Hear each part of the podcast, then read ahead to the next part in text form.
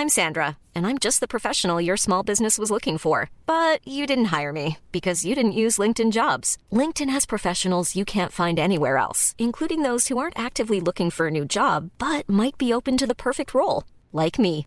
In a given month, over 70% of LinkedIn users don't visit other leading job sites. So if you're not looking on LinkedIn, you'll miss out on great candidates like Sandra. Start hiring professionals like a professional. Post your free job on linkedin.com/people today. Bonsoir à tous et bonsoir à toutes. Bienvenue dans Punchline ce soir sur CNews. Les blocages et les manifestations se poursuivent malgré la fin de non-recevoir du gouvernement de recevoir les syndicats. Euh, évidemment, le texte de réforme euh, des retraites est au, au Sénat où un amendement pour une pension améliorée en faveur des mères de famille vient d'être voté. On va faire le point dans un instant. Du côté de l'essence, plusieurs dépôts de carburant sont bloqués par les grévistes, ce qui fait monter la tension. Du côté des automobilistes, combien de temps ce bras de fer va-t-il durer? On demandera à Fabien Villedieu de Sudrail comment il envisage les deux prochaines mobilisations du 11 et du 15 mars. Et puis on reviendra aussi sur les bras d'honneur faits par le garde des Sceaux en plein hémicycle. On verra si ces gestes qui ont été captés par euh, les caméras euh, de l'Assemblée nationale vous choquent ou pas. Voilà, il les adressait euh, au député LR Olivier Marlex. Voilà pour les grandes lignes de nos débats. Tout de suite, c'est le rappel des titres de l'actualité sur CNews.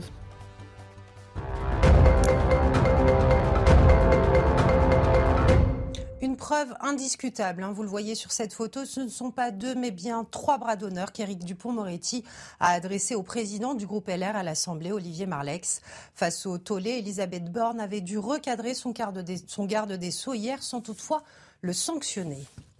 Quatrième jour consécutif de grève pour les éboueurs de la ville de Paris. Depuis lundi, ils ont entamé un mouvement contre la réforme des retraites. Et comme vous le voyez sur ces images, les déchets s'entassent dans la capitale. Vers la fin de la, galère dans les transports parisiens, après un trafic fortement impacté par la grève contre la réforme des retraites, la RATP annonce une nette amélioration dès demain, sauf sur la ligne B du RER. La coupure du réseau provoquée par des frappes de missiles russes à la centrale nucléaire de Zaporizhia a été rétablie. C'est l'annonce de l'opérateur électrique ukrainien Ukrenergo dans un communiqué publié sur Telegram. De son côté, l'Union européenne dénonce une grave violation de la sécurité nucléaire de la part de Moscou.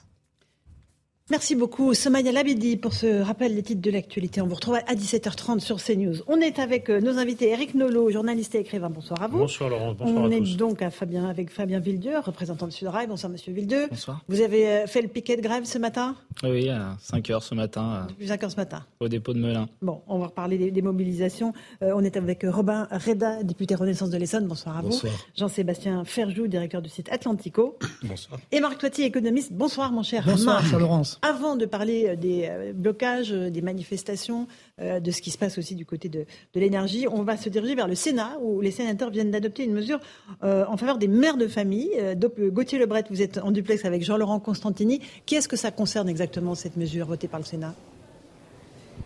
Alors, c'est les mères de famille, effectivement, qui partiraient à euh, 63 ans. Après 63 ans, elles verront donc, euh, si cette mesure est conservée ensuite en commission mixte paritaire, leur retraite augmenter de 5%. Une mesure votée ici au Sénat sans aucune voix contre, avec de l'abstention, mais aucune voix euh, contre. Et ici au Sénat, on parle de l'article 8 en ce moment sur les carrières longues. Alors, un objectif pour le gouvernement, après avoir fait voter enfin ce fameux article 7 qui prévoit de décaler l'âge légal de 62 à 64 ans, c'est obtenir un vote au global sur cette réforme des retraites avant euh, dimanche minuit. À cette heure-là, les débats s'arrêteront et ça s'annonce compliqué puisque la gauche fait de l'obstruction avec des sous-amendements, des euh, rappels au règlement. Pour ce faire, Gérard Larcher a deux bottes secrètes, deux articles euh, eh bien, du règlement ici au Sénat qui lui permettent d'accélérer les débats, de quelque part écraser ces sous-amendements de la gauche et de limiter le nombre de prises de parole.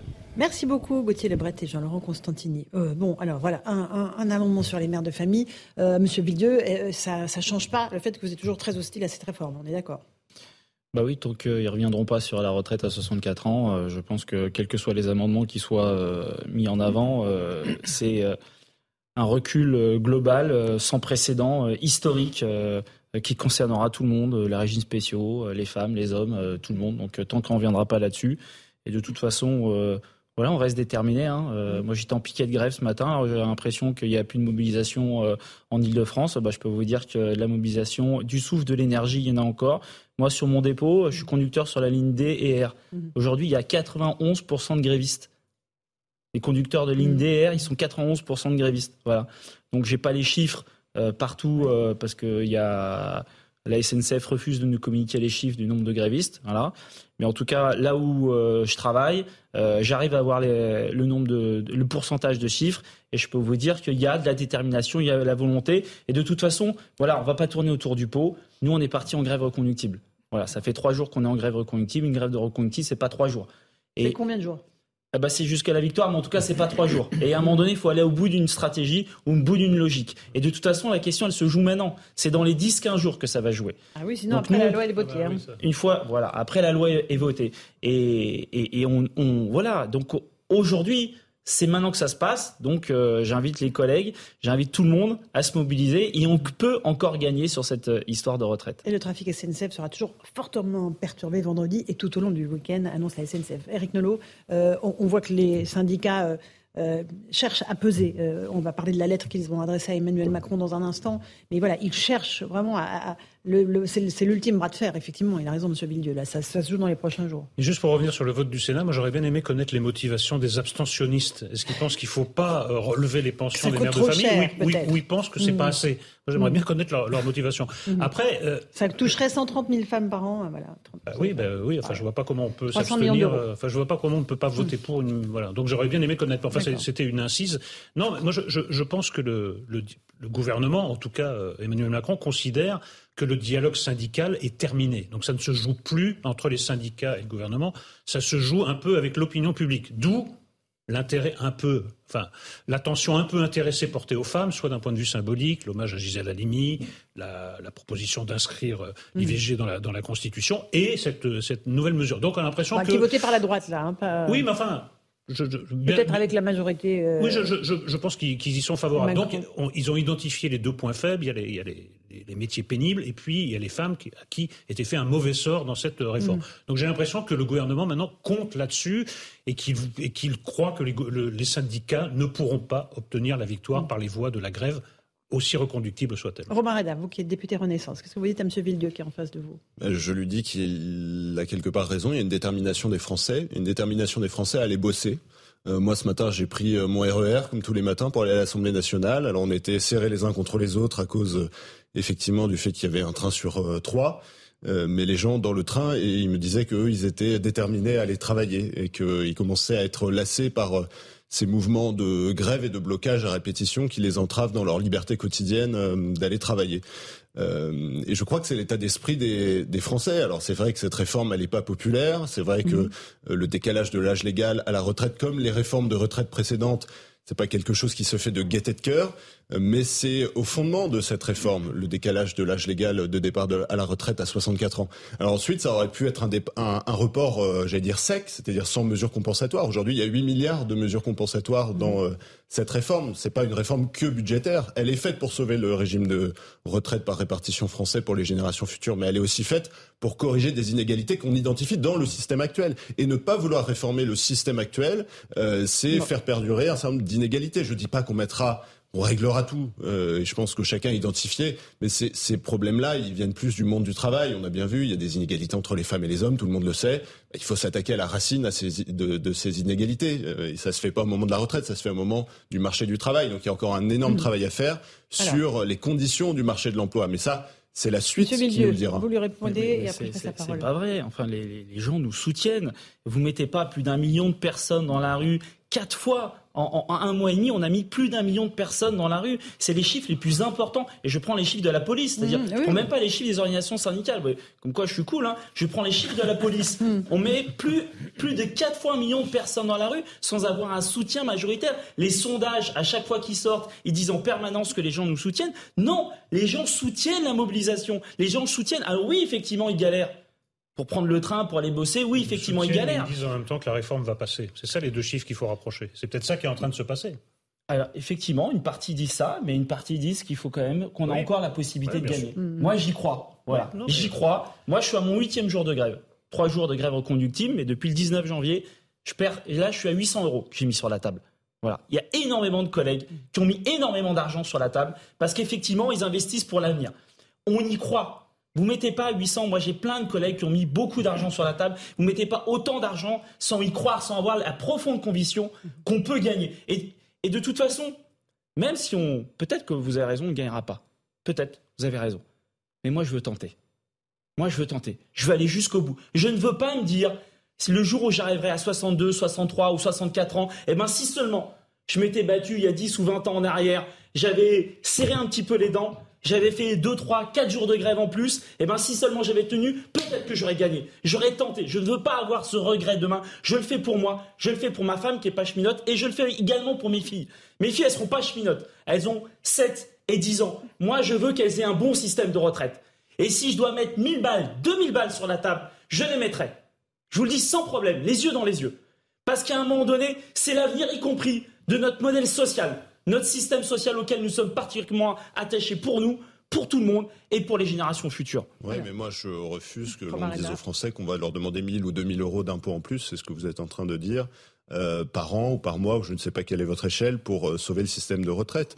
Euh, si nos compatriotes étaient anglais, allemands, portugais, espagnols, italiens, on leur demanderait de travailler beaucoup plus longtemps que cette réforme. Je rappelle que c'est 67 ans dans les pays qui nous euh, entourent, l'âge légal de départ à la retraite. Euh, donc la France a un système robuste de protection sociale. Nous avons aujourd'hui les moyens de pouvoir décaler l'âge légal à 64 ans et non pas à 65 comme initialement nous l'avions envisagé, parce que ça fait partie de la discussion syndicale. Et moi, je me sens pas engagé dans une bataille euh, avec vous. On parle de gagner. J'ai pas dit que vous alliez gagner ou qu'on allait gagner. Il y a eu le temps de la concertation syndicale. Il a eu lieu entre le mois de novembre et le mois de janvier. Euh, les syndicats. c'est terminé la concertation. Euh, c'est pour ça qu'Emmanuel Macron ne veut pas recevoir la phase euh, de la concertation syndicale avec le gouvernement qui était en train de préparer son projet de loi a, a, eu lieu, puisque le gouvernement avait initialement proposé 65 ans. La discussion avec les syndicats, euh, avec les Français, euh, a abouti à ce que le texte propose un, un décalage de l'âge légal à 64 ans. Et ensuite, la discussion parlementaire euh, s'est engagée. Et donc, nous avons chacun notre légitimité. J'ai la légitimité démocratique d'être un, élu du peuple. Vous avez la légitimité d'être un, un, représentant des salariés. donc, nous avons chacun notre légitimité à nous exprimer dans ce débat. Mais en ce moment, euh, s'il doit y avoir victoire, c'est celle du vote euh, au Parlement, à l'Assemblée nationale et au Sénat. Moi, je souhaite qu'on aboutisse à un vote positif sur cette réforme, mais on n'est pas engagé dans un combat l'un contre l'autre. Marc Toiti, un petit mot, puis je repasserai la parole à M. Oui, oui j'ai envie de dire quand c'est triste qu'on soit, qu'on soit arrivé là. C'est-à-dire que globalement, et là on voit bien, il y a une erreur justement. Moi, je suis pour une grande réforme de la retraite, bien plus large que ce qui a, ce qui était annoncé là, parce que de toute façon, dans quelques années, il faudra refaire une autre réforme de la retraite, parce que le bouclage financier ne colle pas. Je l'ai souvent dit. Et, c'est vrai que on voit, on a ce front syndical et on voyait effectivement sur la CFDT ou la CFTC, qui sont des syndicats, on va dire modéré entre guillemets, s'il n'y avait pas eu effectivement cet âge, donc euh, limite 64 ans ou autre, euh, et donc un système beaucoup plus euh, systémique comme on l'avait envisagé à la base en 2019, donc qui n'a pas été fait, il n'y aurait pas eu ce front syndical. Mais aujourd'hui, en tout cas, le front syndical est là.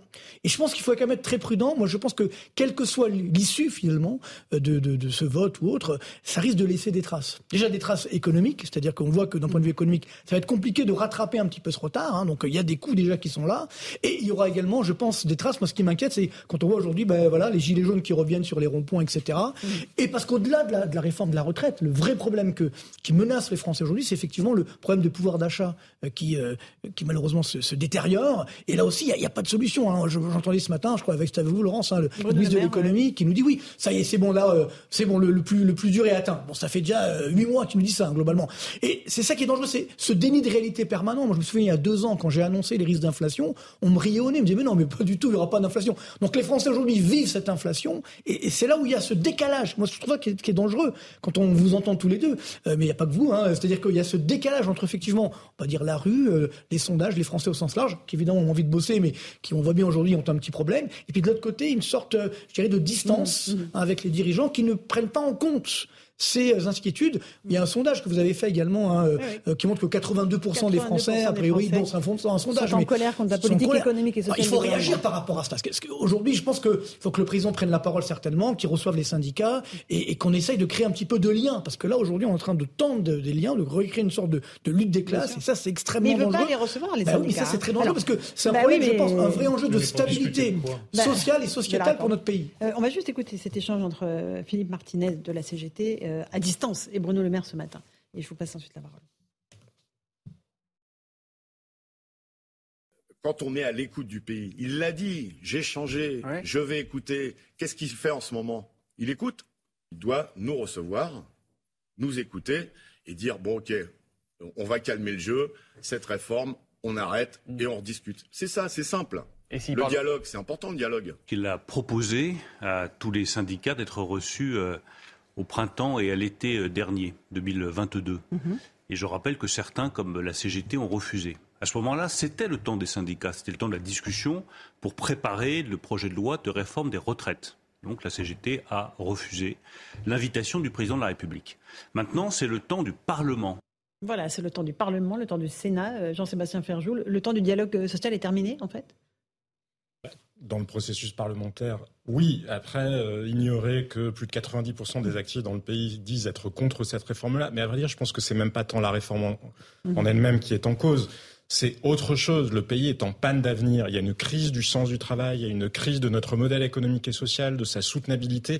Et c'est toutes ces questions-là qui sont sur la table. Il y avait un article très intéressant dans le New York Times qui se posait la question, mais pourquoi, encore une fois, la France euh, est en pleine crise de nerfs sur ce sujet des retraites? Et qui disait, mais finalement, parce que l'État-providence et le modèle social, ça fait partie de l'identité française. Le Conseil national de la résistance, c'est 1945, c'est le moment où la France a dû accepter qu'elle n'était plus une grande puissance. Et ce qui s'est substitué à ça dans l'inconscient français, en quelque sorte, c'était ce modèle social dont on a longtemps répété, malheureusement à tort, qu'il mm. était le meilleur au monde. Et je pense que Emmanuel Macron, ça lui échappe totalement.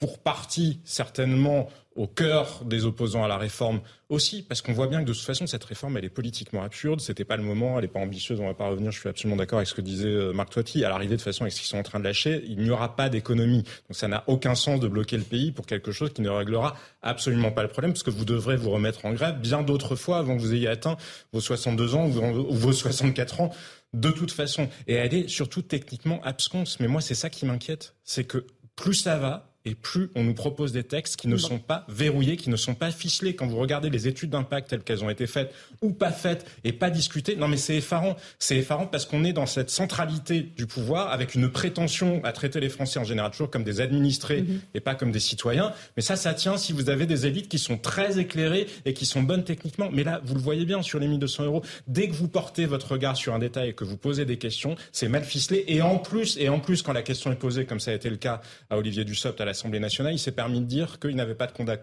à, rendre à la représentation nationale, ce qui, quand même, d'un point de vue démocratique, est consternant. Je repose la question. Ce serait pour discuter de quoi entre le président de la République et les syndicats? Notre, syndicaliste, préféré nous a dit moi, il y a une seule chose qui compte, on arrête avec les 64 ans. Voilà. À partir de là, c'est fini. De l'autre côté, Emmanuel Macron dit on peut discuter de tout, euh, vous voyez, il y a des amendements, sauf des 64 ans. Alors, ça pose un autre problème. Parce qu'admettons que Emmanuel Macron vous reçoive. Ça veut dire quoi pour le rôle de l'Assemblée nationale et du Parlement plus généralement. Ça veut dire qu'en fait, ça n'a aucune importance et que maintenant les lois se règlent directement entre les syndicats et le, président de la République. C'est ça que j'arrive pas à savoir dans votre. comment vous voyez le fonctionnement de la démocratie Surtout, qu'est-ce que vous attendriez d'un rendez-vous avec Emmanuel Macron? Eh ben, Un peu de respect, tout simplement, et pas être méprisé. Peut-être que vous avez raison, peut-être que ça donne. Il y a des fortes chances que ça donne rien, ça je suis d'accord avec vous. Mais au moins un peu de respect. Vous avez le sentiment qu'il vous méprise? Mais franchement, il y a une mobilisation depuis quasiment deux mois. Euh, des millions de gens, qu'on soit d'accord ou pas, des millions de gens dans la rue, des millions de gens qui souffrent. Oh, je suis d'accord avec vous, les gens qui galèrent dans les transports, ils souffrent. Il y a le moindre des choses, c'est qu'on se rend compte, qu'on discute. Je ne sais pas si ça donnera une sortie positive. Il y a de fortes chances que non. Mais au moins, au moins, euh, c'est un premier pas. Et son silence, au moins on se voit, le, silence, le fait qu'il ne parle même pas euh, publiquement, ça vous choque de cette situation, de ce que vivent les Français? Ben oui, oui, c'est choquant parce que parce qu'il y a beaucoup de souffrance, voilà. Euh, il y a beaucoup de souffrance de la part de, effectivement, je l'entends, euh, des gens qui galèrent dans les transports. Il y a beaucoup de souffrance de la part des grévistes. Il y a beaucoup de souffrance de la part des corps intermédiaires. Enfin, il y a beaucoup de souffrance en France aujourd'hui autour de cette mobilisation. Et c'est quand même le chef de l'État. Voilà, donc il a un poids quand même. Euh, c'était voilà, c'est lui qui a un mmh. peu insisté pour que cette loi elle, soit mise en avant. Donc la moindre des choses, c'est de se voir, de se rencontrer et, et discuter, renouer au moins le dialogue. Et aujourd'hui, c'est quoi? C'est je veux même pas vous recevoir. Bah, c'est même euh, c'est du mépris vis-à-vis de nous, mais c'est du mépris vis-à-vis de tout le monde, je trouve. Des Français. Bah oui, de tous les Français qui souffrent aujourd'hui. Il y avait un risque que la question de report de l'âge légal à 64 ans ne soit pas débattue au Parlement. Pourquoi? Parce que lors de la première lecture à l'Assemblée nationale, la gauche, qui prétend faire écho euh, à la à la mobilisation syndicale, a tout fait pour empêcher que nous puissions discuter euh, de l'article, le fameux article 7, qui comporte le report de l'âge légal à 64 ans. Et de fait, nous n'avons pas pu en débattre à l'Assemblée nationale. Ça a été chose faite hier au Sénat. Et il y a eu plus de 130 interventions au Sénat de tous les bords politiques euh, y compris les bords politiques qui soutiennent votre mobilisation. Donc le débat a lieu à la, euh, au, Parlement. Mais là, ce que vous dites, M. C'est pourquoi le président nous méprise? Non, mais parce que. Je, non, mais c'est ça que je vous. S'il n'y avait eu aucune discussion parlementaire mm. euh, sur la question du report de l'âge légal à 64 ans, ça aurait pu être un sujet, effectivement. Euh, aujourd'hui, cette discussion parlementaire, grâce à la discussion au Sénat et, et non pas grâce à la gauche euh, à l'Assemblée, elle, elle, a pu avoir lieu. Donc il y a cette discussion parlementaire qui continue. Je veux juste rappeler, parce qu'on parlait du modèle de retraite, le modèle de retraite, il, est ce qu'il est. on peut le regretter, mais c'est un modèle de retraite par répartition qui effectivement fonctionne bien, enfin a, a bien fonctionné jusqu'à présent. On peut, on peut en débattre, on peut effectivement dire que certains sont pour la capitalisation. D'ailleurs, ne pas réformer, c'est de fait aller plutôt vers la capitalisation. Mais j'entends, mais, vous répondez oh. pas à ce que dit M. Villedieu, M. Reda, pardon, mais il parle du président Macron, du mépris et de la non-prise en compte des souffrances des Français. Je réponds pas par le mépris, je réponds par le sens des réalités. Pas dit que vous le méprisez. Euh, au moment, non, au moment du au moment du, Conseil national de la résistance, euh, on avait fixé la retraite à 65 ans euh, et il y avait quatre personnes qui travaillaient pour payer la pension d'un retraité. Euh, aujourd'hui, on a une retraite à 62 ans. Il y a quasiment une personne qui travaille pour payer la pension d'un retraité. Donc, le modèle dans lequel nous nous évoluons, mathématiquement, d'un point de vue, d'un point de vue réaliste, il a, il a, il a besoin d'être rassemblé. Par rapport à l'avenir économique et social du pays. C'est très techno comme réponse, Le président, il est méprisant, pas méprisant, c'est à chacun de s'en faire une idée, mais la question posée, c'est celle-là. Est-ce qu'il y a une réponse portée à cette angoisse sur l'avenir Encore une fois, c'est pas une question de mépris. C'est pas une question de mépris, c'est une question de réalité. Si on se berce d'illusions, effectivement. Mais eux, ils sont dans la réalité. On est, on est forcément déçu à la fin. Le principe de réalité, c'est qu'il n'y a pas assez d'actifs pour payer les pensions des retraités. C'est que si on veut que les pensions de retraite restent qu'elles sont, euh, et si on ne veut pas payer plus d'impôts à la fin du mois ou à la fin de l'année, euh, il faut réformer l'âge légal de départ à la retraite. Non, mais c'est très... Allez-y, Marc. Moi, je suis ni avec le syndicat ni avec vous. Mais je suis assez quand même, excusez-moi, je suis un peu, un peu surpris de votre réponse. Moi, je pense que justement, c'était l'occasion de lui répondre. Et le président, aujourd'hui, il est là pour ça. Il vient d'aller en Afrique, on l'a vu, euh, une soirée, etc. Bon, bah donc, il a envie de parler, il sait parler. Il faut recevoir les syndicats. Il faut recevoir les syndicats aujourd'hui. Mais c'est quoi cette affaire? Dire qu'on a une mobilisation. Encore une fois, c'est une réalité. Il faut que nos dirigeants soit proche de la réalité du terrain. Et il y a un écart qui s'est creusé avec le temps qui est dramatique. Donc moi, effectivement, je ne soutiens pas effectivement le, cette, ce que vous annoncez, euh, aller à 60 ans, ce que vous voulez, peu importe. Je, mais ce que je veux dire, je dis, moi, je suis pour le dialogue. Il faut effectivement, je pense, que c'est très important. Dites-le à Emmanuel Macron, si vous le voyez, ou à, ou à, vos, à vos, amis, euh, enfin, de, chez Renaissance. Il faut aujourd'hui être, être proche. il faut aujourd'hui. Non, mais même, si, même si c'est trop tard, c'est une question de respect. C'est une question de respect aujourd'hui. On, a de, de respect, euh, je dirais mutuel, et c'est très dangereux parce que nous on aime la France on aime notre pays, on veut que notre pays s'en sorte. Et aujourd'hui, le risque que nous prenons, que, que, que prennent nos dirigeants, c'est d'avoir effectivement une tension qui s'exacerbe et de renouveler encore ces gilets jaunes ou autres, et, que ça dérape complètement et qu'on n'arrive plus à, maîtriser le pays. Moi, moi, je suis inquiet par rapport à ça. Et alors après, évidemment, il y a, y a des conséquences sur euh, l'Europe, la zone euro, etc. J'en parle même pas. Il y a hein. même des conséquences économiques. Mais évidemment. mais la réforme ne produira pas d'économie. Vous imposez une réforme à un camp social qui n'en veut pas. La productivité, de toute façon, s'effondre. Et elle est au cœur des calculs budgétaires. Non, mais moi, j'aimerais effectivement qu'on arrive à, bah, recréer, du lien social, parce que c'est ça la force de la France, c'est sa classe moyenne. C'est justement, c'est pas que les élites qui sont très intelligents et puis qui regardent pas les autres. Non, il faut qu'on crée ce lien social. Milieu. Oui, et puis, euh, enfin, faut pas mépriser les corps intermédiaires. Enfin, on peut penser ce qu'on veut, les organisations syndicales, euh, de solidaires. On peut même penser qu'on est trop radical. Je suis prêt à l'assumer, mais dedans, il y a un large front syndical euh, qui va à la CFTC avec des syndicats qui sont beaucoup plus, mais même eux ne sont même pas reçus, quoi. Ils sont même pas écoutés alors qu'ils ont fait quand même une démonstration, qu'ils sont capables de mobiliser les gens, qu'ils ont l'opinion publique avec eux, qu'ils ont des propositions à faire. Euh, on a quand même un président qui a rencontré beaucoup de personnes. Voilà, euh, il n'est pas resté enfermé. Voilà, il a même été jusqu'en Afrique. Il a même rencontré euh, le patron d'Amazon. voilà, donc il, il, a le temps de rencontrer des gens. Donc il prend le temps de rencontrer des gens.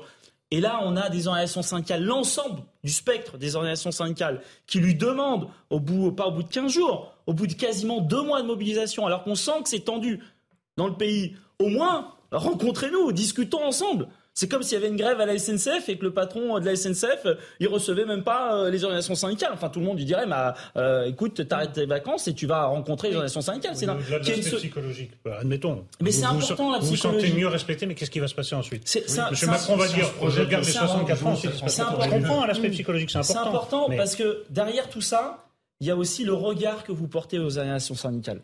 Est-ce que vous êtes prêt à discuter avec eux, trouver une solution ou pas, mais ou est-ce que c'est, bah non, je prends même pas le temps de vous recevoir.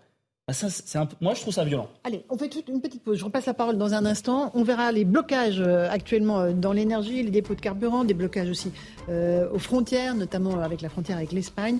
Les actions coup de poing se multiplient. A tout de suite dans Punchline sur CNews. 17h30 en direct en Punchline sur CNews. Tout de suite, le rappel des titres de l'actualité avec Somaya Labidi.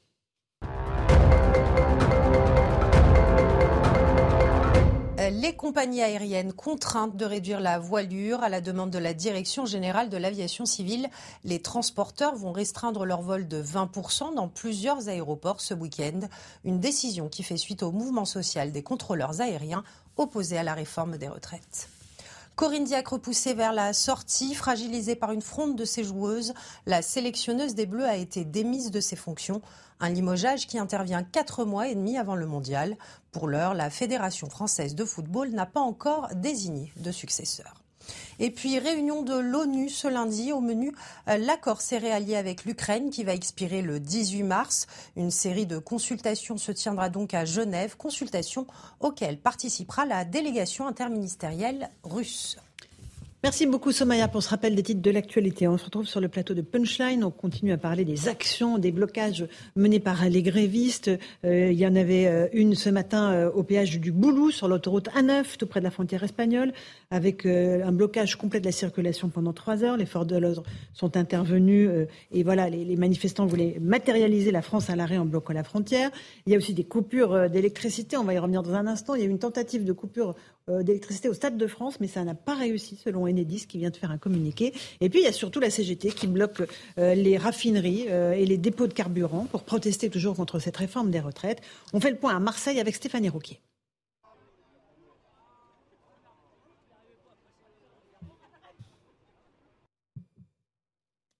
Depuis trois jours, dans les Bouches du Rhône, c'est l'affluence aux pompes Plusieurs stations-service affichent déjà des ruptures de stock. Euh, station sur Gardanne euh, fermée, c'est juste à côté de chez moi. Quoi.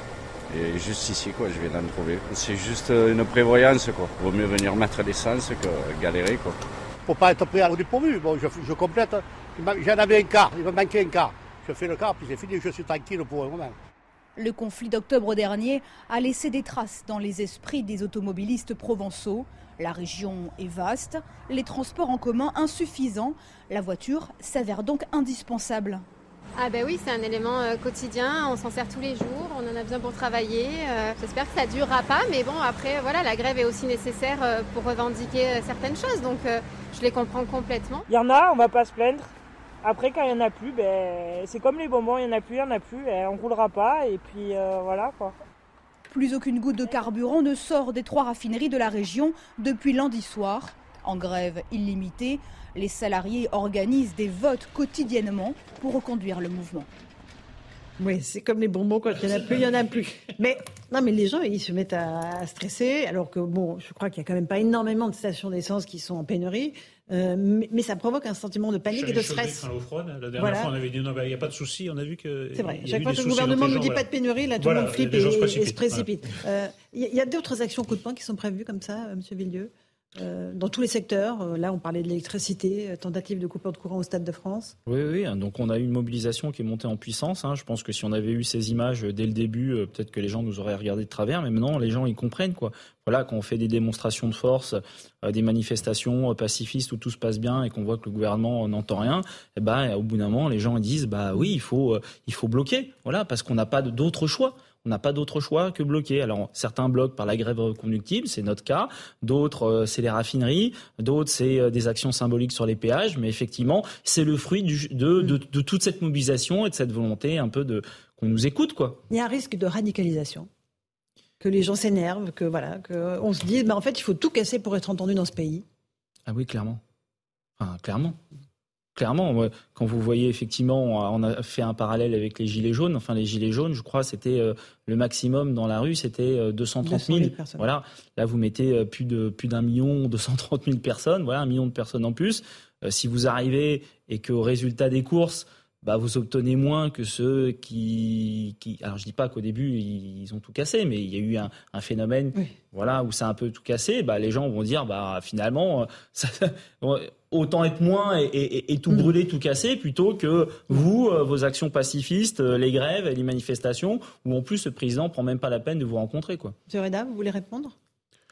Moi, je comprends pas ces blocages parce qu'effectivement, vous l'avez dit, euh, il y a une mobilisation qui est importante dans la rue et je crois que tout le monde l'a vu et tout le monde l'a entendu, y compris le gouvernement, y compris les parlementaires et y compris les parlementaires de la majorité. Donc, personne n'ignore euh, que les Français sont réticents à l'égard de cette réforme et qu'il y a une mobilisation sociale importante euh, qui se fait entendre médiatiquement euh, et euh, dans nos villes de France. et donc vous êtes entendu. et je ne crois pas que bloquer les Français, entraver leur liberté de circulation, mettre à genoux notre économie comme certains responsables syndicaux mhm. l'ont laissé entendre, ce soit une manière responsable d'être dans un dialogue. Un dialogue, il y a deux personnes. Alors nous, on est prêt à écouter. on a aussi une réforme sur. Non, mais on a aussi une réforme à mener à son terme parce que, euh, quelle que soit la mobilisation dans la rue, il y a aussi une mobilisation dans les urnes qui a réélu un président de la République sur un projet, qui a réélu une majorité à l'Assemblée nationale sur un projet. Euh, la majorité du président, elle n'est pas absolue, mais euh, j'ai compris qu'il y avait un certain nombre de forces politiques, notamment les républicains dans leur immense majorité, qui sont favorables à cette réforme des retraites. Donc, moi, si vous voulez, je suis ici, je suis ici en tant que. Pour la première réforme et la deuxième, ça a beaucoup changé. Euh, oui, mais il y a une élection entre temps et la légitimité démocratique lui a été octroyée. Moi, je suis là. C'est toujours le même président, a priori. Je suis là en tant que parlementaire pour défendre la légitimité démocratique de la représentation nationale. vous, encore une fois, vous, vous vous représentez une partie des salariés qui, qui vous ont fait confiance. Euh, mais aujourd'hui, cette réforme, elle doit être menée à, à son terme euh, à l'Assemblée nationale et au Sénat.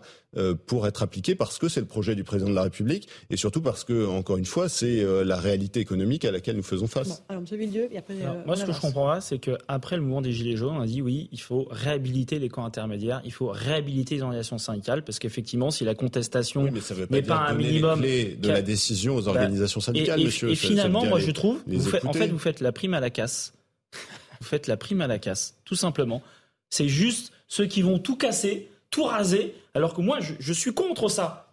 Je suis contre ça parce qu'il faut des manifestations pacifistes, il faut que des manifestations où puissent venir en poussette. Donc je suis contre ça. Mais quand effectivement les gens font le parallèle entre la casse, les résultats, effectivement des mobilisations pacifistes où les choses ne bougent pas, moi je dis attention, franchement attention, c'est dangereux. En cassant, vous n'obtiendrez rien. Euh, sinon, euh, une forme de déshonneur et à mon avis de désapprobation massive euh, de la part des Français. les Français, encore une fois, ils peuvent rejeter, selon les sondages d'opinion, cette réforme dans son principe. Euh, je ne pense pas qu'ils soient contre le travail, comme un certain nombre de responsables de l'extrême gauche le laissent entendre. Euh, je ne pense pas qu'ils soient contre l'augmentation de leur pouvoir d'achat. Et donc, euh, sur le fond, ils veulent pas que l'on baisse les pensions de retraite de nos retraités et ils veulent pas qu'on leur augmente les impôts à la fin de l'année. donc nous, on leur dit. Pas la retraite à 64 ans. Ah oui, bah alors on peut pas avoir tout en même temps. Nous, on leur dit si vous voulez pas qu'on augmente vos impôts à la fin de l'année, si vous voulez pas que vos parents, vos grands-parents aient des retraites de misère, nous avons besoin besoin de réformer les retraites et de, travailler collectivement tous un peu plus longtemps. C'est tout l'enjeu, effectivement. Mais malheureusement, il n'y a pas de majorité alternative. Enfin, malheureusement pour le pays, je ne parle pas sur la réforme en tant que telle. Oui, il y a une légitimité du président de la République par rapport à son programme, et en face qui limite l'action des syndicats ou même des opposants à la réforme, parce qu'il y a des tas de raisons différentes de s'opposer à cette réforme-là. Il y a des gens qui voudraient de la capitalisation, d'autres qui voudraient ramener l'âge de la retraite à 60 ans. Il n'y a pas de majorité alternative. Parce que quand bien même vous rencontreriez le président de la République, le sujet c'est qu'est-ce que vous êtes prêt à mettre dans la balance pour renégocier autre chose?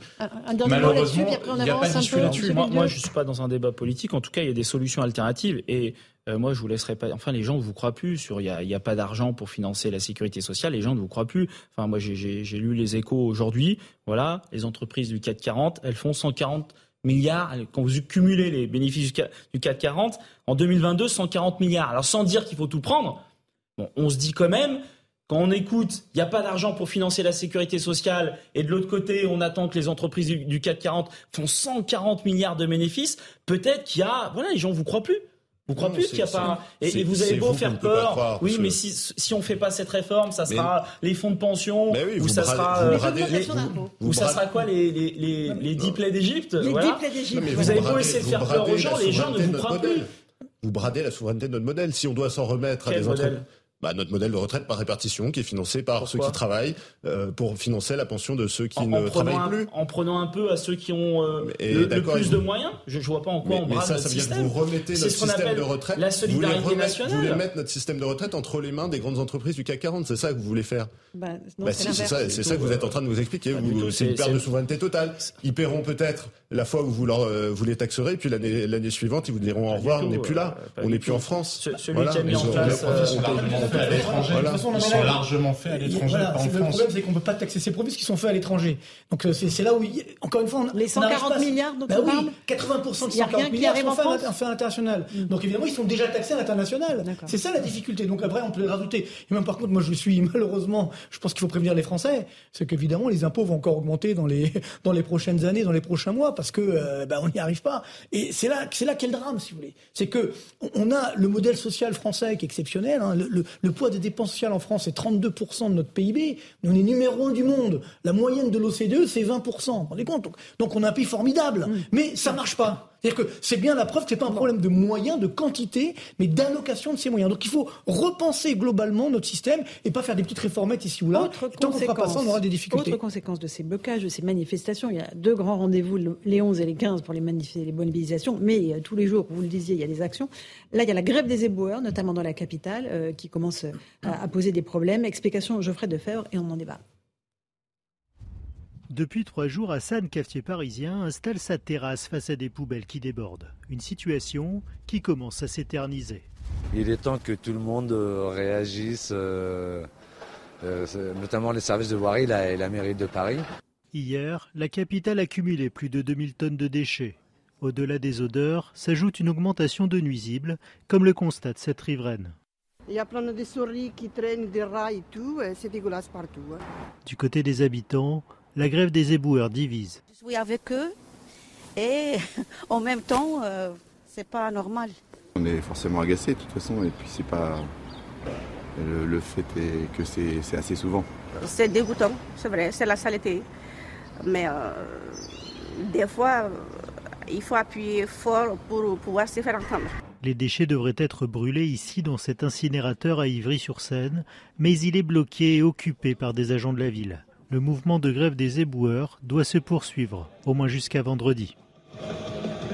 Voilà ce que disait la dame. Parfois, il faut pousser fort pour se faire entendre. Ça, c'est intéressant. Hein bah, ça va dans votre sens, évidemment. Alors, euh, Monsieur elle a raison, elle a raison. Oui, aujourd'hui, il y a une grève reconductible des éboueurs, il y a une grève reconductible à la SNCF, à EDF, chez les raffineurs. Euh, voilà, donc il y a une grève reconductible un peu partout. Et, et d'ailleurs, il y avait une dame aussi qui euh, allait à la pompe et qui mmh. expliquait aussi qu'elle soutenait la mobilisation. Mmh, donc il y a aussi ce phénomène-là.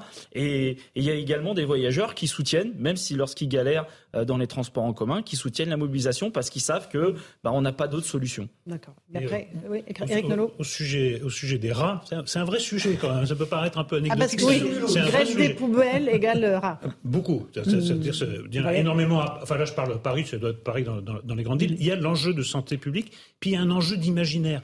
Il y a quelques mois, on expliquait qu'on risquait des coupures d'électricité. Pour beaucoup de Français, c'était un truc insensé. Personne n'a jamais connu de coupure d'électricité. J'en ai connu dans ma jeunesse, mais c'était les syndicats qui coupaient l'électricité. Mais jamais on a dit peut-être demain vous n'aurez pas d'électricité. Et là, les rats, c'est très associé au Moyen Âge, euh, à la au fléau, euh, au fléau, à la propagation de, de, de, de maladies terribles.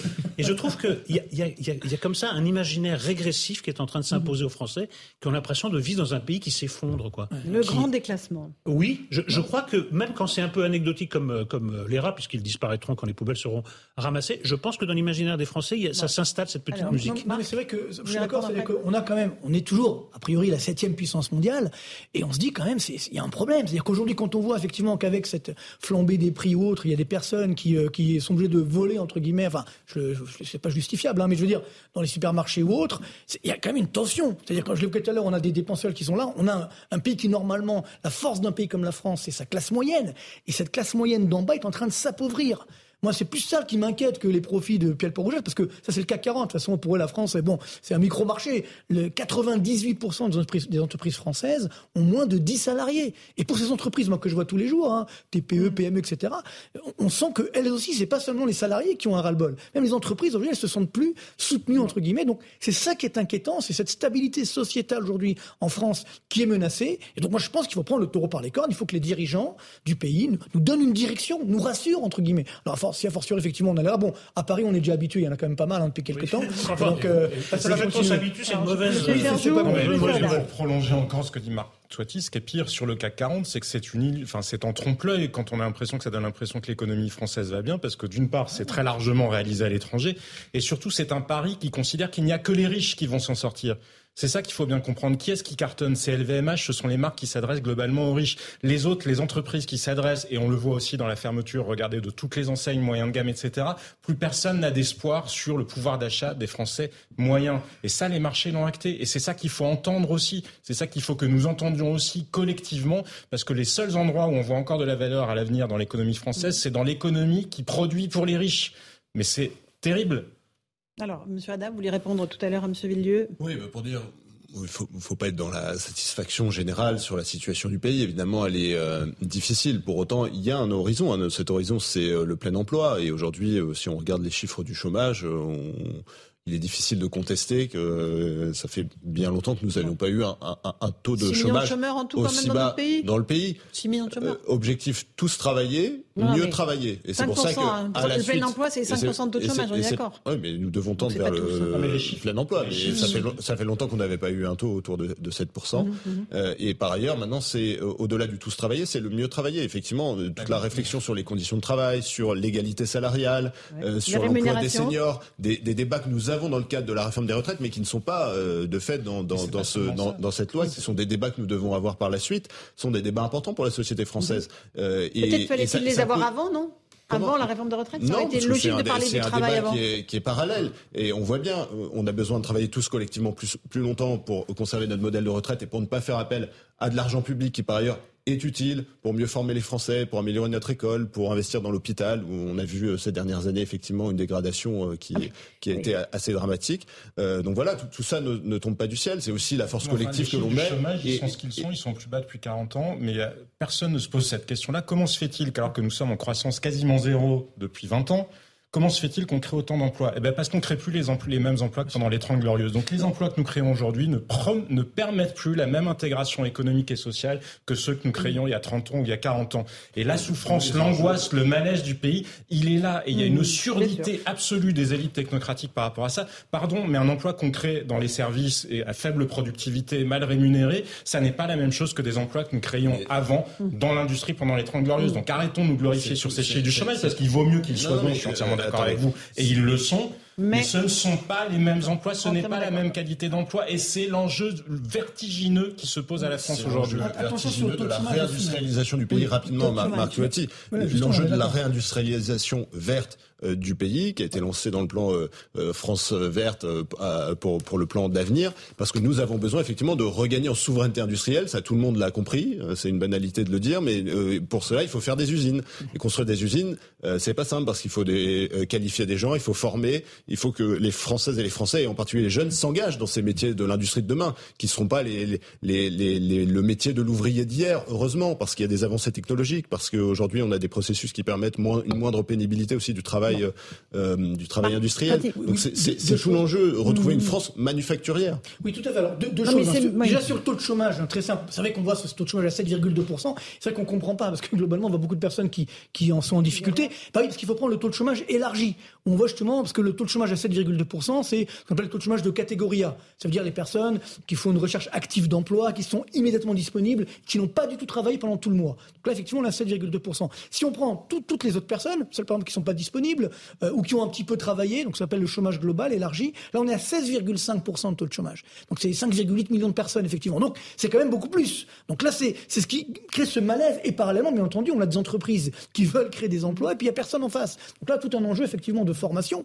Et je suis désolé, encore une fois, alors c'est pas à cause de, du gouvernement actuel, c'est sûr que ça fait des années qu'on a fait cette erreur stratégique en France de vouloir détruire l'industrie. On n'a pas arrêté de dire on va avoir une économie sans usine. Alors aujourd'hui, on dit, ah bien, il faut réindustrialiser, on est tous d'accord. mais, attention. Oui, mais, attention. mais surtout, comment, comment fait-on C'est pour, pour garder les entreprises en France, déjà, ou les, ou les attirer, ben on voit quand on veut attirer les entreprises euh, étrangères, et ben on leur fait des cadeaux fiscaux. Donc si demain, on ne baisse pas la fiscalité sur les entreprises ou sur les ménages... Et après, elles partent quand même, comme on vient de voir récemment, s'installer aux États-Unis, mais même les réglementations vertes. À un moment, c'est absurde, il faut choisir ce qu'on veut, le en même temps, ça ne marche pas, ça relève de l'adolescence. À un moment, il faut choisir des priorités. Si on veut se réindustrialiser, il faut se réindustrialiser et arrêter de surtransposer le droit européen. On est de tous les pays européens celui qui surtranspose le plus le droit en matière de réglementation environnementale. Donc, eh ben, il y a un moment, choisissons. On veut vivre dans une nature ultra préservée où on va avoir de l'industrie, mais à un certain degré. Et je vous dis pas qu'il n'est pas possible d'avoir des industries qui soient plus propres que ce qu'elles étaient dans le passé. Je vous dis juste que c'est absurde de surtransposer le droit européen. Et c'est ce qu'on fait en permanence en France. un petit mot. et puis je trouve qu'il y a beaucoup d'emplois qui sont précaires avec des travailleurs pauvres. nous, on, on, syndique à Sudrail, on syndique pas que des cheminots, on syndique tous les travailleurs du rail, y compris ceux du nettoyage, mmh. ceux qui nettoient les rames et tout. Enfin, le nombre de personnes qui viennent nous voir et qui nous disent qu'ils n'arrivent plus à vivre avec leur salaire, enfin, c'est hallucinant.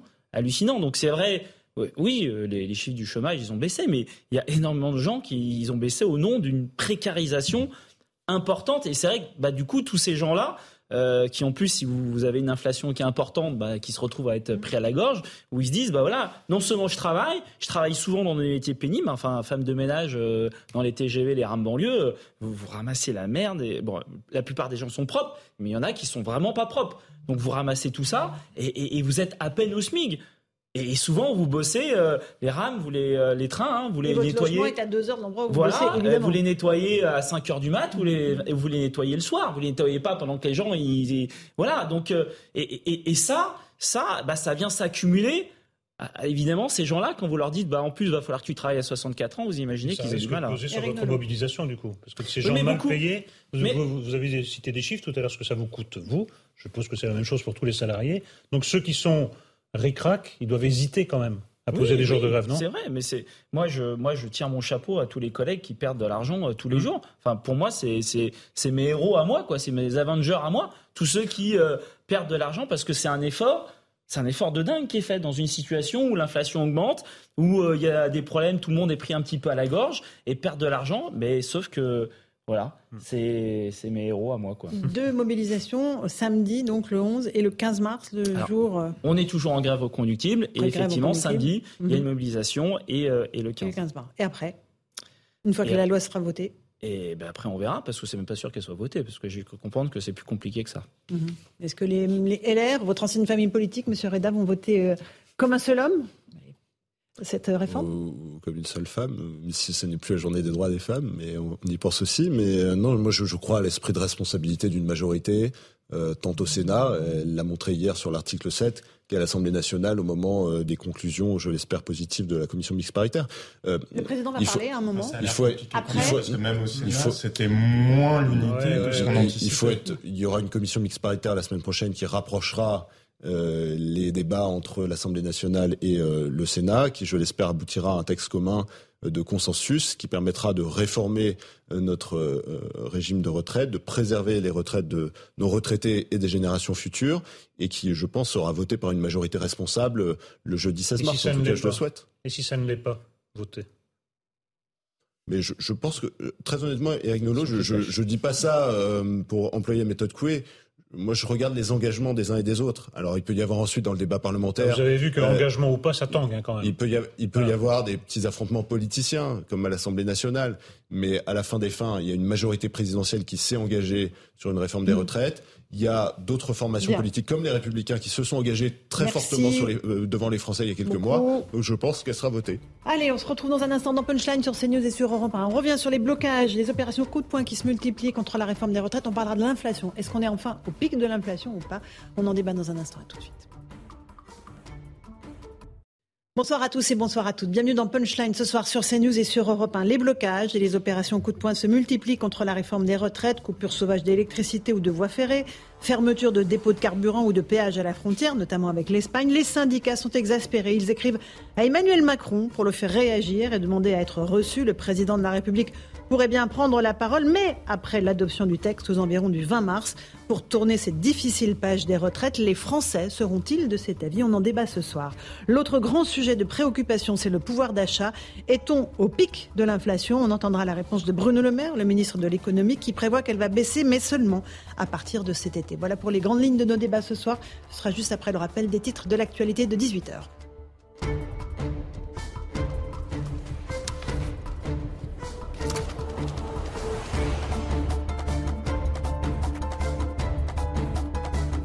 Pile 18h, merci si vous nous rejoignez à l'instant sur Europe 1 et sur CNews. Les actions contre la réforme des retraites se poursuivent, je vous le disais. Des agents du secteur du gaz et de l'électricité affirment avoir coupé le courant du Stade de France ainsi que du chantier du village olympique à Saint-Denis, en banlieue parisienne, une tentative qui aurait échoué selon le gestionnaire du réseau Enedis. Des perturbations dans les transports en commun, le trafic sera quasi normal demain à la RATP, mais en revanche, il sera toujours perturbé à la SNCF sur l'ensemble des lignes ainsi que dans l'aérien. 20% des vols seront annulés ce week-end. Plusieurs lycées aussi et universités ont été bloqués ce matin à Paris, Strasbourg, Rennes et Lille. Une manifestation de la jeunesse contre la réforme des retraites s'est tenue dans l'après-midi dans la capitale. Le gouvernement veut durcir le ton concernant les fraudes sociales. La durée annuelle de résidence en France pour être éligible aux minima sociaux et aux allocations pourrait passer de 6 à 9 mois. Mais le gouvernement veut aller plus loin et durcir les sanctions en cas de fraude. Écoutons Gabriel Attal. Je présenterai un plan dans les prochaines semaines de lutte contre les fraudes, la fraude fiscale, la fraude sociale et la fraude douanière. Toute fraude est condamnable et un euro euh, fraudé, c'est un euro en moins pour euh, la solidarité nationale. Aujourd'hui, pour toucher les allocations familiales ou le minimum vieillesse, il faut passer 6 mois de l'année en France. Pour toucher les APL, il faut passer 8 mois de l'année en France. Pour toucher le RSA, il faut passer 9 mois de l'année en France. Moi, je souhaite qu'on harmonise tout à 9 mois. Voilà pour Gabriel Attal. Euh, dans l'affaire des emplois irréguliers d'assistants d'eurodéputés, François Bayrou, bientôt devant la justice pour complicité de détournement de fonds publics. Deux juges d'instruction parisiens ont été ordonnés, ont ordonné aujourd'hui un procès en correctionnel pour le président du Modem et dix autres personnes. Enfin, 11 départements sont placés en vigilance orange par Météo France pour demain. 7 départements du sud pour vent violent et 4 départements bretons en vigilance vague submersion. Voilà pour le rappel des titres de l'actualité. Nous sommes sur le plateau de Punchline avec nos débatteurs. Eric Nolot, euh, écrivain et journaliste. Bonsoir à vous. Bonsoir Laurence. Nous sommes avec euh, Fabien Villedieu, représentant Sudrail. Merci d'être avec nous, monsieur Villedieu. Avec euh, Charles Consigny, avocat. Bonsoir, maître. Bonsoir. Je sens que vous êtes en pleine forme pour animer les débats. Jean-Sébastien Ferjou, directeur du site Atlantico, et Marc Toiti, économiste. Bonsoir à tous. On commence évidemment par cette mobilisation, les suites de la mobilisation contre la réforme des retraites, les blocages, les actions coup de poing se multiplient, comme dans l'énergie. L'intersyndicale demande à être reçue par Emmanuel Macron, mais trouve la porte fermée pour l'instant du côté de l'exécutif. On fait le point avec Vincent Fahandez et on en débat. En quelques minutes seulement ce matin, des salariés arborant gilets et drapeaux de la CGT coupent l'électricité au nord de Paris. Le chantier du village olympique ainsi qu'une zone commerciale sont touchés. Malgré leur tentative, le Stade de France a été épargné par la coupure, selon Enedis. Une action sous forme d'avertissement pour le secrétaire général de la CGT Énergie. Nous sommes déterminés. Les agents des industries électriques et gazières sont prêts à tout. Dans le tout, imaginez, une France dans le noir, je pense que personne n'en a envie. Les actions monteront crescendo demain, après-demain et jusqu'au retrait. L'ensemble des organisations réunies en intersyndicale ont de leur côté réitéré leur volonté de retrait de la réforme des retraites. Dans une lettre adressée au président de la République, ils demandent à être reçus à l'Élysée. Vous et votre gouvernement restez silencieux devant l'expression de ce puissant mouvement social. Pour nos organisations, cette absence de réponse constitue un grave problème démocratique. Il conduit immanquablement à une situation qui pourrait devenir explosive. De son côté, Bruno Le Maire met l'accent sur la nécessité de respecter les débats au Parlement. Maintenant, c'est le temps du Parlement. C'est-à-dire que c'est aux parlementaires qui représentent le peuple français de prendre les décisions sur cette réforme des retraites. Élément de langage similaire pour Elisabeth Borne, la Première ministre insiste sur les négociations qui ont déjà eu lieu avec les syndicats. Il y a eu trois mois de concertation avec les organisations syndicales et patronales. Comme on est à l'écoute des groupes parlementaires, cette réforme, elle se construit dans la concertation et ça, c'est mon état d'esprit. En attendant la fin de l'examen du texte à la fin du mois, D'autres journées de mobilisation sont prévues les 11 et 15 mars prochains. Fabien Villedieu, vous êtes représentant Sudrail. On entend les mots employés par vos collègues syndicalistes. Nous sommes prêts à tout. Ça va crescendo. La situation est explosive. Euh, le mouvement va se radicaliser dans les prochains jours pas trop ce mot, mais en tout cas, il va se durcir. Voilà, on a eu euh, une mobilisation qui a commencé le 19 janvier, et c'est vrai que si on avait vu les images qu'on voit aujourd'hui le 19 janvier, ça serait pas, ça aurait paru un petit peu décalé. Sauf que voilà, ça fait un mois et demi qu'on fait des mobilisations, qu'on fait des grèves de 24 heures, qu'on fait euh, des manifestations pacifistes, et euh, au bout d'un mois et demi, bah, rien ne bouge, et on se rapproche de l'échéance eh ben, qu'est-ce qui se passe? Là, il y a effectivement un durcissement de la mobilisation. Alors à la SNCF, ça prend la forme d'une grève reconductible.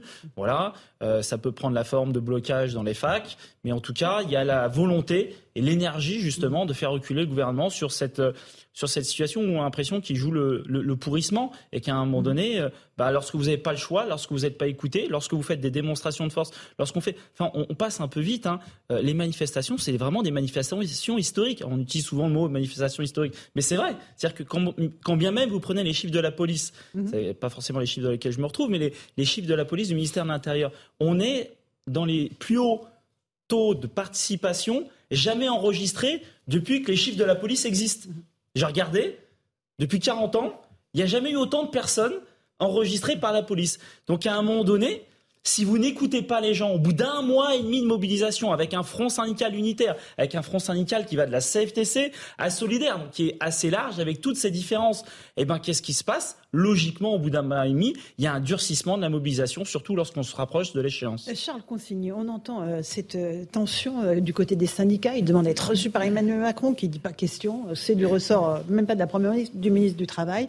Il y a une possibilité que les choses se tendent dans les prochains jours, jusqu'au vote ah s'il a lieu, s'il y a vote Oui, oui, oui, je, je, crois tout à fait que euh, la personnalité d'Emmanuel Macron, l'image qu'il renvoie euh, d'être le président des inclus, euh, son, une certaine désinvolture dont il est euh, capable, le fait que cette Macronie a donné fort peu de gages de son souci des, des, plus faibles, prête le flanc à, à des débordements. on a vu les Gilets jaunes, qui étaient quand même un mouvement social extrêmement, extrêmement violent, d'ailleurs réprimé très violemment par un pouvoir qui était aux abois. Euh, Mais qui a lâché beaucoup d'argent aussi. Et qui a finalement, euh, bah, ils ont euh, essayé de sortir de la mhm. situation dans laquelle ils étaient. Mais en effet, ils ont été obligés de, de, de faire ça. Euh, et, et, et, donc, moi, je pense que les mêmes causes peuvent produire les mêmes effets. C'est-à-dire que, euh, d'autant que je, je, je, les trouve hypocrites, moi, dans leur manière de présenter cette réforme. C'est-à-dire dire que c'est une réforme de gauche, dire que c'est un progrès. c'est faux. Il, il faut la présenter comme elle est. Ça reste du sang et des larmes de travailler deux ans de plus que ce qui est euh, que ce qui était le cas avant la réforme. Faut pas faire croire que c'est un progrès social. Donc le fait à la fois de prendre un peu les gens pour des gens qui comprennent rien, euh, de les traiter un peu par-dessus la jambe comme le fait Macron, un peu comme il a fait avec la dernière présidentielle d'ailleurs, où il a euh, refusé tout débat. Là, il refuse de recevoir les, les, les organisations syndicales. Il, il, donne un sentiment de distance qui, qui, qui mmh. peut être interprété comme euh, du mépris. Euh, je, je, je, crois que ça, ça, ça, ça crée en effet les, les, conditions euh, de, de, de, réaction violente. Mmh. Eric Nolot, vous êtes du même avis? Ben, La radicalisation, c'est un peu à double tranchant, parce que la radicalisation, elle va être appréciée par l'opinion publique. Il veut dire, est-ce que à la fin justifie tous les moyens? Ça, c'est le grand. Tant que vous êtes dans une action syndicale, je dirais, classique, il n'y a pas de problème. Même ça peut un peu déborder, les Français suivent. À partir du moment où vous entrez bah, dans, les, dans les coups d'éclat, dans, les menaces, là, c'est quand même euh, la France dans le noir. Euh, je ne sais pas, même quand vous êtes très opposé à la retraite, vous dites hum, est-ce que la, contrepartie, c'est la France dans le noir pendant 15 jours? Il n'y aura pas beaucoup de gens pour soutenir. Donc, il y, aura un moment de, de, de basculement. C'est aux syndicats d'apprécier jusqu'où ils peuvent aller. Mmh. Mais si vous franchissez la ligne de la légalité, en, voilà, en, encore une fois, en justifiant la fin par tous les moyens, peut-être que ça passera pas auprès de l'opinion publique. Marc Toitier, économiste.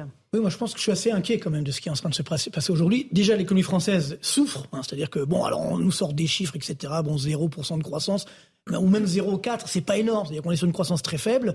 Le taux de défaillance d'entreprise ne cesse d'augmenter. Alors c'est vrai qu'on se gargarise avec le taux du chômage qui baisse, mais si on voit le chômage global, il reste quand même très élevé. Donc il y a quand même une tension qui est là, et surtout l'inflation qui ne cesse d'augmenter, qui va continuer d'augmenter. D'ailleurs, parce n'arrête pas de nous dire, le plus dur est passé, ça fait euh, un an qu'on nous dit ça et on voit bien où on en est aujourd'hui. Donc, euh, c'est extrêmement dangereux. Et là, moi, ce qui m'inquiète dans ce durcissement, c'est que ça, ça peut complètement déraper. Et c'est vrai que euh, ce, bah, le fait de ne pas recevoir, de ne pas vouloir recevoir les syndicats et autres, cette image un peu de, mépris, hein, je suis assez d'accord, là, là ça, peut cristalliser justement des nouvelles tensions. Et euh, justement, on voit des gilets jaunes qui, qui réapparaissent hein, dans, les, dans certains ronds-points, etc. Et c'est là où ça peut faire mal à l'économie, dans la mesure où on a déjà un coût très élevé de, de ces blocages. Et si ensuite on a évidemment une situation qui, qui s'envenime, alors là, le coût va être durable. Et j'ai envie de dire, le gouvernement est pris dans un piège. Quoi qu'il arrive, ça va nous coûter cher que si effectivement il ne se passe rien et que les blocages continuent, bah, on va peut-être rentrer en récession. Et puis si le, gouvernement enlève effectivement cette réforme des retraites, on va, de toute façon. Et ça ne sera pas de la faute des blocages. Ah non, non, bien sûr que non. non alors ça dépend parce qu'on ne sait jamais. Bon, ça, bon, la faute des blocages. Ça, ça, va aggraver, mais quand même, encore une fois. Mais toujours est-il que si jamais il enlève cette réforme des retraites, alors là il y aura une autre, un autre type de sanction, c'est-à-dire que, eh bien, euh, comme on sait très bien que nous sommes surendettés, eh bien, tous, nos, tous ceux qui financent notre dette publique vont demander des taux d'intérêt plus élevés parce que ça va être, ça nuit à notre crédibilité. Et si les l'intérêt augmente, ça casse l'activité, ça casse l'investissement, la consommation. Et donc, finalement, on va vivre, il faut le dire, je pense qu'il faut prévenir les Français, il faut arrêter le, le déni de réalité en disant tout va bien dans le meilleur des mondes. Une situation aujourd'hui, on va vivre quelques mois compliqué pour l'économie française. Et, notamment l'inflation. Un tout petit mot, Jean-Sébastien, avant oui, la pub. C'est pour ça que cette réforme n'a pas de sens en soi. Il, faut il aurait fallu l'intégrer dans une réflexion globale sur les finances publiques. Quand vous voulez gérer un déficit à, alors on ne sait même plus, un jour c'est 18 milliards, le lendemain 13 milliards, euh, peut-être 5, Olivier Dussopt qui dit on ne sait même pas si ça fera des économies. Bref, et que vous avez l'année dernière 165 milliards, 165 milliards de déficit sur 508 milliards de dépenses de l'État, vous voyez bien que le sujet, il n'est pas là-dessus. Il y a un sujet sur euh, l'enjeu démographique, il y a un sujet sur euh, la place du travail, l'emploi des seniors, etc. Mais si vous raisonnez en termes de finances publiques, de soutenabilité, de la trajectoire des finances publiques françaises, c'est totalement idiot de s'être engagé. C'est vraiment un truc de technocrate. Ça n'est pas une réforme de gauche, certainement, mais c'est certainement pas non plus une réforme de droite. Parce qu'une réforme de droite, elle aurait intégré la liberté et elle se serait préoccupée. Non, mais elle se serait préoccupée de croissance justement. Et là, c'est juste un truc de technocrate qui regarde un tableur Excel, je fais varier tel truc, ça fait tel résultat. Et voilà, en ignorant la réalité de la vie je peux et que du fait qu'il y a des Petite citoyens pause. au milieu. On continue ce débat dans un instant. On parlera euh, des blocages, des pénuries d'essence et aussi de l'inflation. À tout de suite. 18h16, on est en direct euh, dans Punchline sur CNews et sur Europe 1. Euh, on débat toujours de cette réforme des retraites. Il y a des blocages en ce moment. La CGT bloque les raffineries de France depuis mardi pour protester contre la réforme. Euh, évidemment, ça perturbe l'approvisionnement des, stations-service. On fait le point avec Célia Gruyère. On va voir s'il y a effectivement des pénuries d'énergie et d'essence. Des pompes à essence hors service, des stations vides ou fermées, les effets de la grève dans les raffineries commencent à se faire ressentir. Et les automobilistes sont déjà inquiets. Je suis venu pour faire le point, parce que je crains que les stations de service ferment euh, à n'importe quel moment et qu'on retrouve la crise qu'on a retrouvée euh, il y a quelques mois. Pour l'instant, bon, il y a pas de, il y a encore de l'essence, mais euh, voilà quoi. Mais c'est vrai que j'espère que la grève va se finir bientôt et qu'on se remet au travail comme avant quoi. Pas de scénario catastrophe en Ile-de-France pour le moment. Les pénuries de carburant impactent surtout l'ouest de la France. En Mayenne, dans la Sarthe ou le Calvados, entre 20 et 25% des stations manquent d'au moins un type de carburant. À l'échelle nationale, ce sont près de 5 d'entre elles qui sont touchées. Olivier Gantois, président de l'Union française des industries pétrolières, se veut rassurant sur la situation. En ce qui concerne les, dépôts qui alimentent directement les stations, il y en a à peu près 200, je vous le rappelle, sur le territoire national. Sur ces 200 dépôts, il y en avait 5 qui étaient euh, encore bloqués hier soir donc 195 qui envoyaient du carburant vers les stations, ce qui fait que les quantités de carburant qui étaient livrées aux stations par camion-citerne étaient normaux hier. Il n'y a pas de problème d'approvisionnement des stations-service et la situation est en train de s'améliorer. Si la grève a déjà été levée à la raffinerie de Port-Jérôme-Gravenchon, le mouvement se poursuit dans les autres établissements de Total Energy et ESSO ExxonMobil. Ça crée évidemment de l'angoisse euh, chez les automobilistes. Euh, Eric Nolot, en réalité, on, on, vient de le comprendre, il n'y a pas énormément de, de, stations qui sont en difficulté, mais il y a un réflexe. Voilà, il y a un réflexe. Dès qu'on entend le gouvernement dire tout va bien, il n'y a, a, pas de pénurie, on se rue euh, pour faire le plein. Le, le réflexe est d'autant plus vif que la dernière fois, c'était il n'y a pas très très longtemps. Mmh. non, il n'y a pas de problème. Et le lendemain, c'était la panique avec vraiment des scènes vraiment incroyables devant les, les stations-service. Donc, euh, chat échaudé, euh, craint l'eau froide. Puis là, vous touchez vraiment, euh, dire, au nerf de la guerre, au nerf de la paix. C'est-à-dire que c'est la, mobilité des, gens. Donc vous vous retrouvez complètement euh, bloqué. Les transports en commun, même si la situation mhm. s'améliore, ils sont eux aussi en, souffrance. Donc euh, là, les gens prennent toutes les précautions, évidemment. c'est ça le, sujet, Fabien Ville. Jusqu'où aller voilà, jusqu'où, Quelle est la limite, en fait, pour vous, aux autres syndicalistes qui bloquez, qui fait des actions comme ça, coup de poing, dans l'énergie, dans l'électricité aussi? Bah Jusqu'à la victoire, voilà, parce que de toute façon, ça joue maintenant. Hein. Euh, je pense que la semaine prochaine, euh, dans un sens ou dans un autre, les choses seront pliées. Donc nous, euh, on se bat pour gagner. Voilà, tous les grévistes perdent de l'argent à chaque fois qu'ils sont en grève. Vous-même, vous en perdez?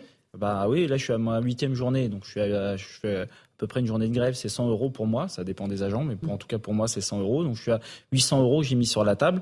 Voilà, donc je ne fais pas ça pour le plaisir. Voilà, je fais ça pour gagner. Voilà, et je sais que c'est maintenant que ça se joue ça joue dans les 10-15 jours qu'il va y avoir, parce qu'effectivement, il y a euh, euh, le débat parlementaire qui se mhm. fera à partir de mercredi.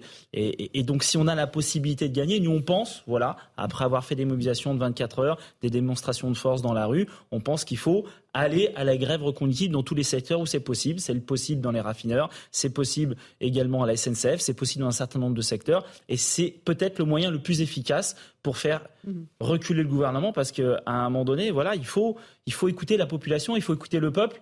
On ne peut pas faire le dos rond. Moi, c'est effectivement, j'ai l'impression que c'est ça. J'ai l'impression que le gouvernement fait le dos rond. Il, a, il pense que c'est un, mauvais moment à passer. Voilà, il y a un orage qui passe. Non, on ne peut pas réagir comme ça. Il faut écouter la population parce que quel que soit le résultat final, Enfin, s'il n'écoute pas les orientations syndicales, s'il n'écoute pas tous les gens qui ont été dans la rue, tous les gens qui souffrent aujourd'hui, qui souffrent aussi bien d'un côté comme de l'autre, enfin, il y a un moment donné, je trouve effectivement que la France, elle est un peu tendue.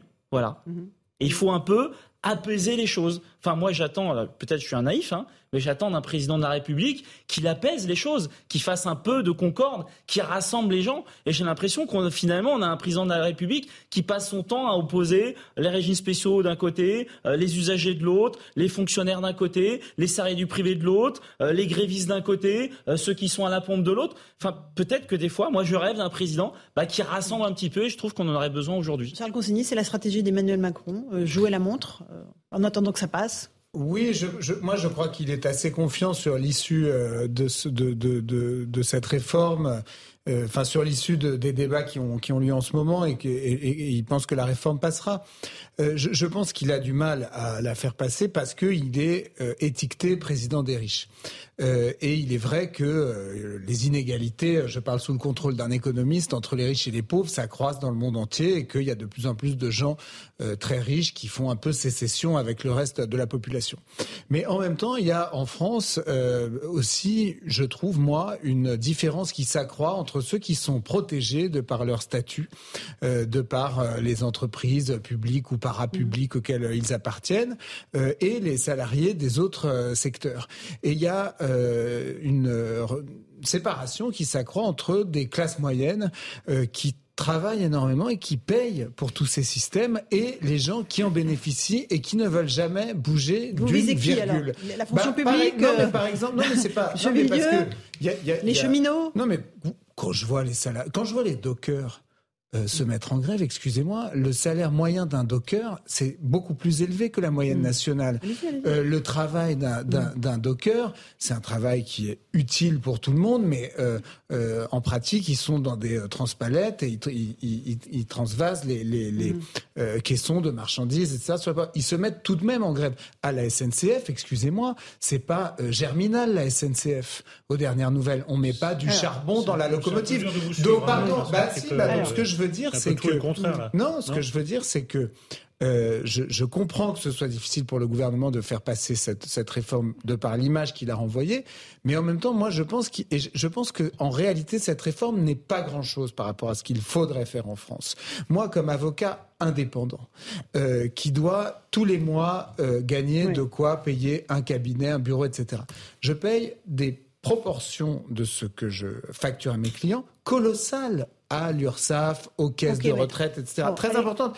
Et on va peut-être passer la parole. Et donc, ce que je veux dire, c'est que, vous mettez en cause. au bout d'un moment, ce beau, ces belles revendications sociales, euh, elle coûte très cher à euh, la France des classes moyennes, qui certes n'est pas celle des ultra riches, mais qui euh, travaille beaucoup pour que tout ça soit finançable. Votre réponse à Maître Consigny bah, Par exemple, sur le statut des cheminots. Donc aujourd'hui, il n'y a plus d'embauche au statut à la SNCF depuis le 1er janvier 2020. Voilà. Bon. Bah, du coup, la SNCF n'arrive plus à embaucher. Résultat des courses, j'ai appris hier qu'il manquait à la SNCF 1500 conducteurs de train en France. 1500. Il y a 15 000 conducteurs, il manque 10% d'effectifs. Résultat des courses, quand il manque des conducteurs, eh ben, les trains, ils sont calés. Ils sont calés en Haute-France, ils sont calés en Ile-de-France, ils sont calés à Strasbourg, dans l'Est, partout. Donc on, a enlevé le statut, on s'est réjoui, et je sais que le statut de la SNCF, je, moi je sais qu'il n'était pas très populaire. Il était populaire à la SNCF, mais en dehors de la SNCF, il n'était pas populaire. Donc on l'a enlevé, mais sauf qu'on a oublié pourquoi on avait mis un statut. On avait mis un statut pourquoi? Pour attirer les gens, pour attirer les compétences et pour les fidéliser, pour éviter qu'ils se barrent. Parce qu'aujourd'hui, et là j'ai appris ça il n'y a encore pas très longtemps, les jeunes conducteurs de train de la SNCF, ils restent 4-5 ans et qu'est-ce qu'ils font? Eh bien ils se barrent. Ils se barrent de la SNCF. Et ma résultat des courses. Il n'y a pas qu'à la SNCF qu'on a du mal oui, à mais sauf que, sauf qu'il y a quelques années, moi, la restauration aussi, on n'arrive pas à recruter. il y a beaucoup de métiers dans lesquels on a du mal à recruter. Je suis, je suis d'accord, mais il y a quelques années, rentrer à la SNCF. Enfin, moi, quand je suis rentré il y a 23 ans euh, en arrière à la SNCF, c'était, c'était quelque chose de un peu glorifiant vouloir être cheminot, c'était quelque chose de valorisant. Et, c'est vrai que euh, moi, quand j'ai été le jour de l'embauche, on était une centaine à presque à jouer des coudes pour pouvoir rentrer à la SNCF. Aujourd'hui, c'est plus ça. Mais ça, c'est les jeunes dans tous les secteurs. Aujourd'hui, c'est plus ça. Mais enfin, vous avez quand même un secteur de pointe. Enfin, le ferroviaire, c'est un secteur de pointe. Enfin, le TGV, euh, tous les pays du monde regardent avec envie, gourmandise. Les gens se plaignent un peu des transports, et c'est vrai, je le comprends, mais tous les pays du monde regardent avec gourmandise le système ferroviaire français, euh, le TGV français, c'est une technologie de pointe, et c'est vrai que dans ce type d'entreprise, on pourrait croire naïvement qu'effectivement, on essaye de, on n'est pas des difficultés de recrutement, ce qui n'est pas le cas aujourd'hui. On a viré le statut, résultat des courses, on n'arrive pas à embaucher, eh ben qu'est-ce qui se passe? Et eh ben on cale des trains tous les jours. Euh, la grogne des Français contre la, que la réforme des retraites, elle s'agglomère à l'inquiétude sur l'inflation. Marc Toiti, je profite de votre présence pour vous interroger là-dessus. Le ministre de l'économie était euh, ce matin l'invité de CNews. Euh, il a espéré que voilà, il s'arrêterait cette inflation à peu près cet été. On va, on va l'écouter. Il parle d'abord de la grande distribution des prix dans les supermarchés, puis il termine sur l'inflation. Puis je vous passe la parole ensuite. Nous avons imposé à la grande distribution de prendre des centaines de millions d'euros sur ses marges pour avoir les prix les plus bas possibles. C'est la première chose. Nous avons imposé une deuxième chose qui est absolument essentielle à mes yeux, c'est qu'il y ait des renégociations commerciales en juin entre les industriels et les distributeurs. Pourquoi? Parce que moi, il y a un truc que j'ai du mal à comprendre, Laurence Ferrari. C'est que lorsque le prix du blé explose, le lendemain, le prix de la baguette explose la baguette qui est vendue euh, chez les distributeurs. Et pas eh moi, je voudrais que lorsque le prix du blé baisse, c'est le cas aujourd'hui. Lorsque le prix du fret euh, maritime baisse, c'est le cas aujourd'hui. Ben, le lendemain, les prix baissent pour les consommateurs et que les grands industriels répercutent immédiatement la baisse des prix sur les prix à la consommation. Nous aurons une décrue de l'inflation à partir de mi-2023. Ça ne veut pas dire que nos compatriotes vont percevoir tout de suite que euh, les prix euh, baissent et que les choses vont mieux. J'en ai parfaitement conscience. C'est pour ça aussi qu'on veut de meilleures rémunérations, qu'on se bat pour plus d'intéressement, plus de participation, plus de primes. Une politique économique, elle doit obéir à des équilibres entre les producteurs, les consommateurs, les industriels, et elle doit avoir un cap stratégique. Le nôtre, il est très clair c'est du travail pour tous et du travail bien rémunéré.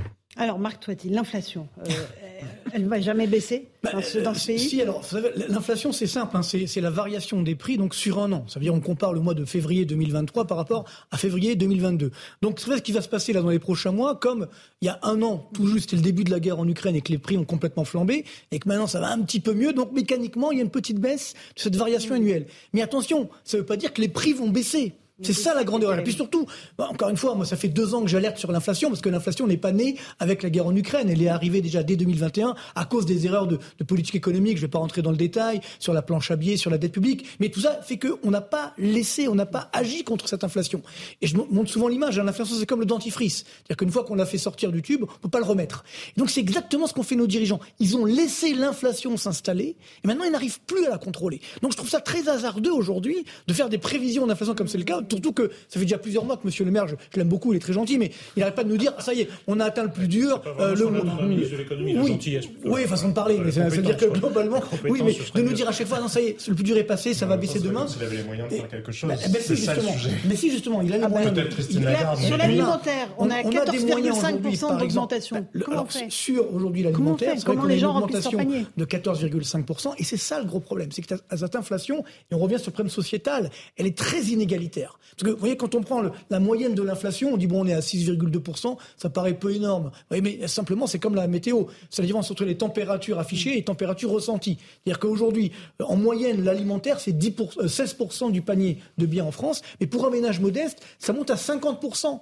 Donc lui, il a déjà 12% d'inflation. Donc c'est pareil, on a cette distanciation quand on dit non mais ça va, 6% c'est rien. Non, on a un vrai problème durable, social et sociétal avec cette inflation qui est extrêmement inégalitaire. Hmm. Donc si on veut effectivement donner du pouvoir d'achat aux ménages, ben, il y a des moyens de le faire. On peut réduire certaines taxes qui pèsent, on peut réduire la TVA, on peut augmenter, on peut augmenter, on peut augmenter effectivement le, euh, je dirais euh, certaines euh, certaines aides et autres, mais d'un autre côté, il faudra réduire certaines dépenses publiques, sinon on n'y arrivera pas. Donc tout l'enjeu aujourd'hui est là, c'est que malheureusement cette inflation va rester élevée. Je pense qu'il ne faut pas pas mentir aux Français, elle va baisser un petit peu, mais ça ne veut pas dire que les prix vont baisser. Malheureusement, on sait comment ça se termine. Historiquement, une phase de forte inflation, je ne veux pas euh, noircir le tableau, mais ça finit toujours par une récession, c'est-à-dire par une baisse de l'activité. Ensuite, les, prix baisseront. Donc c'est triste à dire, mais ça va être compliqué. on peut aussi augmenter les salaires. Voilà. et vivre dignement. Moi, je ne demande pas à ce qu'on donne des chèques aux gens. Je pense qu'il faut vivre dignement de son salaire. On est d'accord. Et si, effectivement, lorsque vous avez tout, parce qu'on parle de 6% d'augmentation euh, d'inflation, toutes les personnes qui n'ont pas eu 6% d'augmentation de salaire, ça veut dire qu'ils ont une perte de pouvoir d'achat. Et comme vous l'avez dit, effectivement, notamment dans les milieux les plus populaires, eh ben, tout ce qui est achat de première nécessité a une importance bien plus importante. il est 18h30, on va faire le rappel des titres de l'actualité sur Europe 1 et sur CNews avec Somaya Labidi.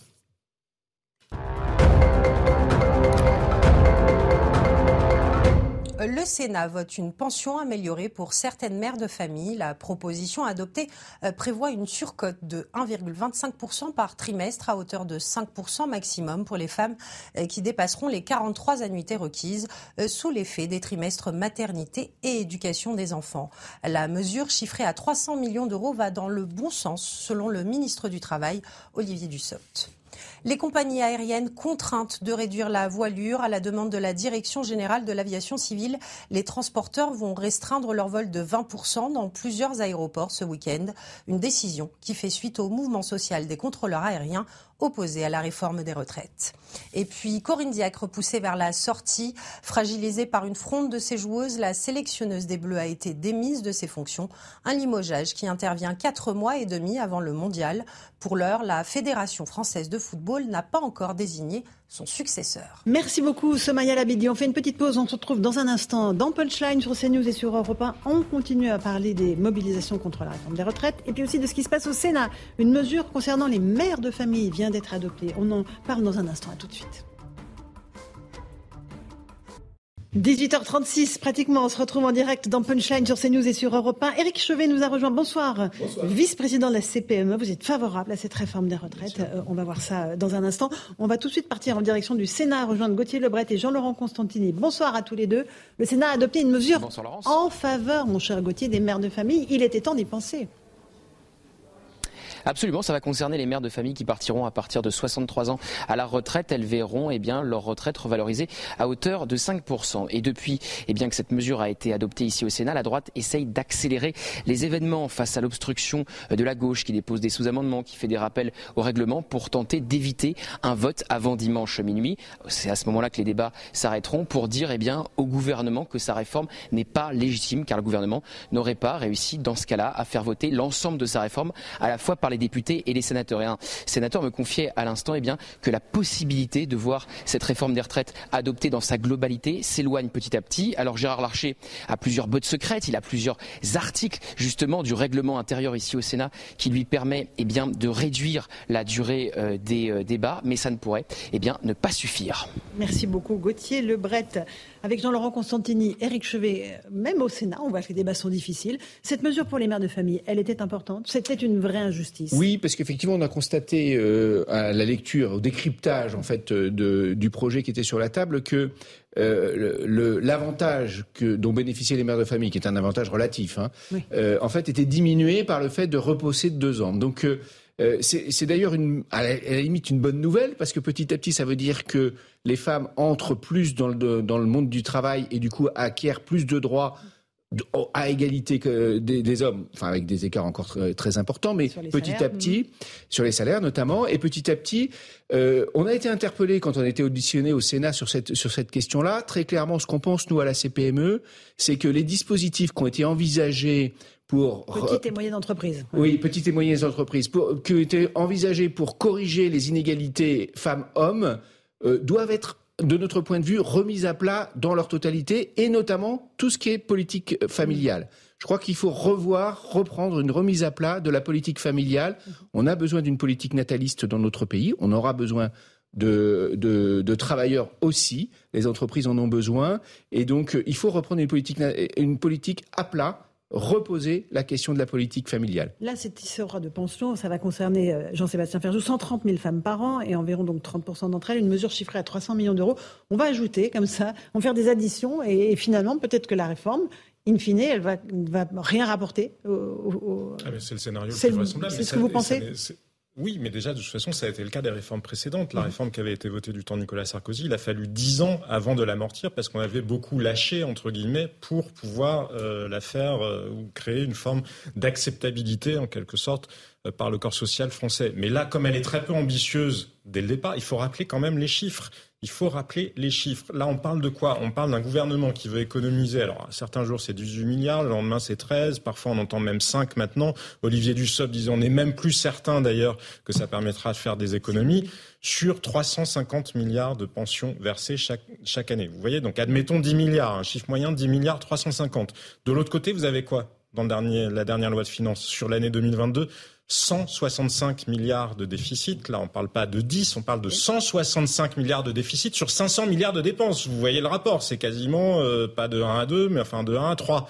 Alors que là, on parle de quelque chose qui finalement, du point de vue d'un technocrate, c'est euh, le, trait, euh, mmh. l'épaisseur du crayon. C'est une réforme qui est malheureusement terriblement technocratique, qu'il aurait fallu intégrer dans une réflexion à la fois beaucoup plus vaste sur la place du travail, le sens du travail, la place des seniors dans l'économie française, et dans une réflexion également beaucoup plus vaste sur les finances publiques française, parce que si on veut envoyer un signal au marché financier ou à l'Union européenne, parce que le rationnel du gouvernement pour le faire, c'est quand même celui-là. Hein. Ils ne veulent pas véritablement sauver le système de retraite. Ça ne va pas le sauver, on le sait. Il faudra des clauses de revoyure assez rapidement.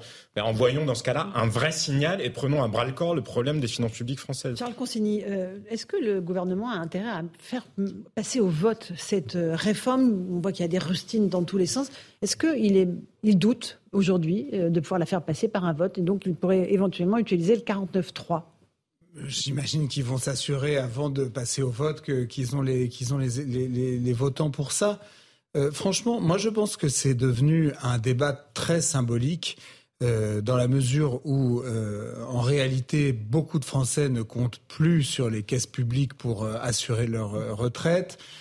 beaucoup sont, à mon avis, lucides sur le fait que si on ne fait pas cette ce report de l'âge maintenant, on le refera peut-être dans deux ans, trois ans euh, on, ira vers cet âge qui ressemble euh, à l'âge de départ qui existe dans les autres pays européens qui sont comparables à la France. Donc je crois que euh, ça s'est cristallisé surtout sur un symbole en fait. C'est le symbole de finalement du fait que le gouvernement d'Emmanuel Macron euh, finalement ne fait des réformes que mhm. euh, sans jamais aller chercher de solidarité chez les citoyens les plus les plus fortunés. Il y a toujours un peu cette euh, cet arrière-fond qui tapisse qui tapisse le débat.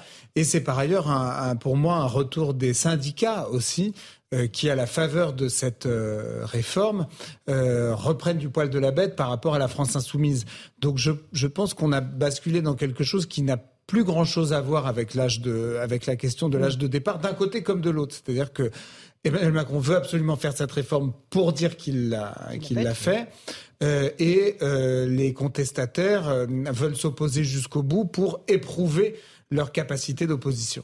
Éric Chevet, Jean-Sébastien Ferjou évoquait la réforme du travail. Elle est en gestation. La loi plein emploi va être étudiée dans les prochaines semaines. Est-ce qu'il y a des pistes de réflexion sur lesquelles il faudrait travailler? Euh, Qu'est-ce qu'on pourrait faire pour améliorer, encore une fois, oui, alors, en fait, le, le, travail dans notre pays? on, sent bien qu'effectivement, il y a un sujet autour du travail. Et d'ailleurs, le, le Conseil national de la refondation assise du travail travaille sur cette question, justement, et essaye de, essaye de progresser sur ce sujet. Euh, alors, Bon, au-delà quand même des clichés, hein, parce qu'il y a quand même beaucoup de clichés là-dessus. Euh, les jeunes ne veulent plus faire ceci, mm. euh, le télétravail partout, enfin, etc., etc. Au-delà des clichés, ce qui est sûr, c'est que les 20 dernières années qu'on vient de connaître ont été des années de productivité maximale. Il fallait compenser, très clairement, dans l'économie française, la mise en place des 35 heures. Et donc, du coup, c'est vrai que la productivité française était la meilleure du monde pendant 20 ans. Euh, est-ce qu'on a pour le coup épuisé nos salariés avec cette productivité? Peut-être.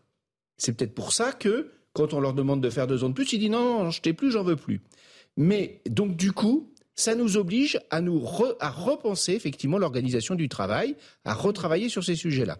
Donc on va faire un certain nombre de propositions pour la loi plein emploi qui seront qui seront euh, qui seront euh, possiblement discutées. Mais je pense que euh, on a la, la, question de moi, je, les sujets sur lesquels on travaille beaucoup en ce moment, c'est sur la question des accidents du travail, des maladies professionnelles, par exemple, la prise en compte de l'usure professionnelle, qui est un sujet qui est dans la loi retraite et qui n'est absolument jamais abordé, c'est très dommage de mon point de vue, sur ces sujets-là, je pense qu'on peut faire beaucoup mieux. Sur la prévention de l'usure professionnelle, on peut faire beaucoup mieux que ce que ce qu'on fait aujourd'hui. Et ça, y compris en discutant sur l'environnement de travail, la question du travail. Il y a la question effectivement des, euh, des contrats, la complexité du contrat de travail. Aujourd'hui, le contrat de travail tel qu'il a été imaginé, les contrats de travail tels qu'ils existent, mhm. CDI, etc., très, CD, CDD, etc., très, euh, très euh, en, silo, tout ça, ça ne plaît plus aujourd'hui, notamment aux jeunes. Donc la possibilité d'avoir un, contrat unique, mhm. progressif, on parle de droit progressif, je ne sais pas trop ce que ça veut dire, mais on est en train d'analyser ça. Peut-être que c'est un sujet aussi sur lequel il faut travailler, qui permettrait à la fois de satisfaire les salariés qui sont en poste, mais aussi d'attirer les jeunes dans notre dans notre dans nos une entreprises. Une question de Jean-Sébastien Ferjou et après une autre. Est-ce que ça suffit? Parce que moi j'entends tout ce que vous dites et bien sûr ce sont des pistes de réflexion qui sont très intéressantes, mais on en parlait tout à l'heure avant que vous arriviez sur ce plateau-là. Derrière les bons chiffres de l'emploi, si on fait abstraction de la question des radiations, du halo, du chômage, bref, derrière les bons chiffres de l'emploi, il y a quand même une réalité qui est les emplois que nous créons aujourd'hui ne sont plus les mêmes que ceux que nous créions au moment des Trente Glorieuses et donc ce ne sont pas du tout des emplois qui offrent la même intégration économique et sociale que ceux qu'on créait il y a encore 30 ans ou 40 ans. Mhm. Et donc, est-ce que de toute façon, c'est pas une réflexion massive que nous devons avoir sur la réindustrialisation du pays? Alors, ça paraît très banal que de le dire, sauf qu'on est dans l'injonction euh, contradictoire permanente en voulant faire plus d'environnemental, plus de plus, de, social. On a une société. Mais il n'y a que la prospérité, en quelque sorte, qui peut améliorer le sort du travail. On a, on a une société, effectivement, qui s'est très, qui est, qui est très basculée sur les services, sur la, sur une société de services, hein, et, l'industrie, effectivement, a reculé. Le, le primaire, ce qu'on appelle toute la, le, secteur primaire a reculé. C'est un peu dommage d'ailleurs parce qu'on paye généralement bien dans l'industrie. Les salaires sont plus élevés dans l'industrie. Et, et, la productivité est mauvaise dans les services. Donc il y a effectivement ces réflexions aussi d'avoir si avoir euh, une question de partage de la valeur, vous savez qu'on a signé un mhm. accord sur le partage de la valeur dans l'entreprise. Ça veut dire quoi partage de la valeur? Partage de la valeur, intéressement, ça veut dire. Euh, Alors ça veut dire euh, soit intéressement, soit participation, soit prime de partage de la valeur, la fameuse prime Macron qui a été maintenant pérennisée dans le compte du travail, dans le, dans le code du travail. Et nous avons maintenant obtenu un accord largement majoritaire avec les syndicats sur cette question et qui est tout à fait intéressant, tout à fait novateur, qui introduit de l'obligation de partage de la valeur jusque dans la PME euh, euh, de 11 salariés et plus. Donc ça, c'est tout à fait novateur, c'est très intéressant, et on voit que là, il y a, ça bouge un peu sur ce plan-là. Il y a une question qu'il faut se poser aussi, c'est celle de la répartition de la valeur, mais de la valeur globalement, au-delà entre les entreprises, et notamment entre les donneurs d'ordre et les sous-traitants. Il y a un petit sujet, tout comme il y a un sujet au niveau mondial entre la répartition euh, suite à, la mondialisation, le, partage de la valeur et la fixation euh, dans, les différents coins du monde, il y a un sujet, pour nous, ces PME, évidemment, vous imaginez bien, la question du partage de la valeur entre les entreprises et notamment les gros donneurs d'ordre. Alors là, il y a beaucoup de pistes évidemment qu'on a évoquées sur cette euh, loi plein emploi qui arrivera bien après cette euh, réforme des retraites. Euh, mais il y a néanmoins un sujet que je voulais aborder avec vous, c'est la fébrilité du gouvernement et des ministres. On les a vus beaucoup s'énerver ces derniers temps dans l'hémicycle. Maître Consigny, vous êtes avocat. votre ancien confrère Éric Dupont-Moretti s'est particulièrement illustré il y a deux jours en faisant des bras d'honneur, non pas deux comme on le pensait, mais trois finalement.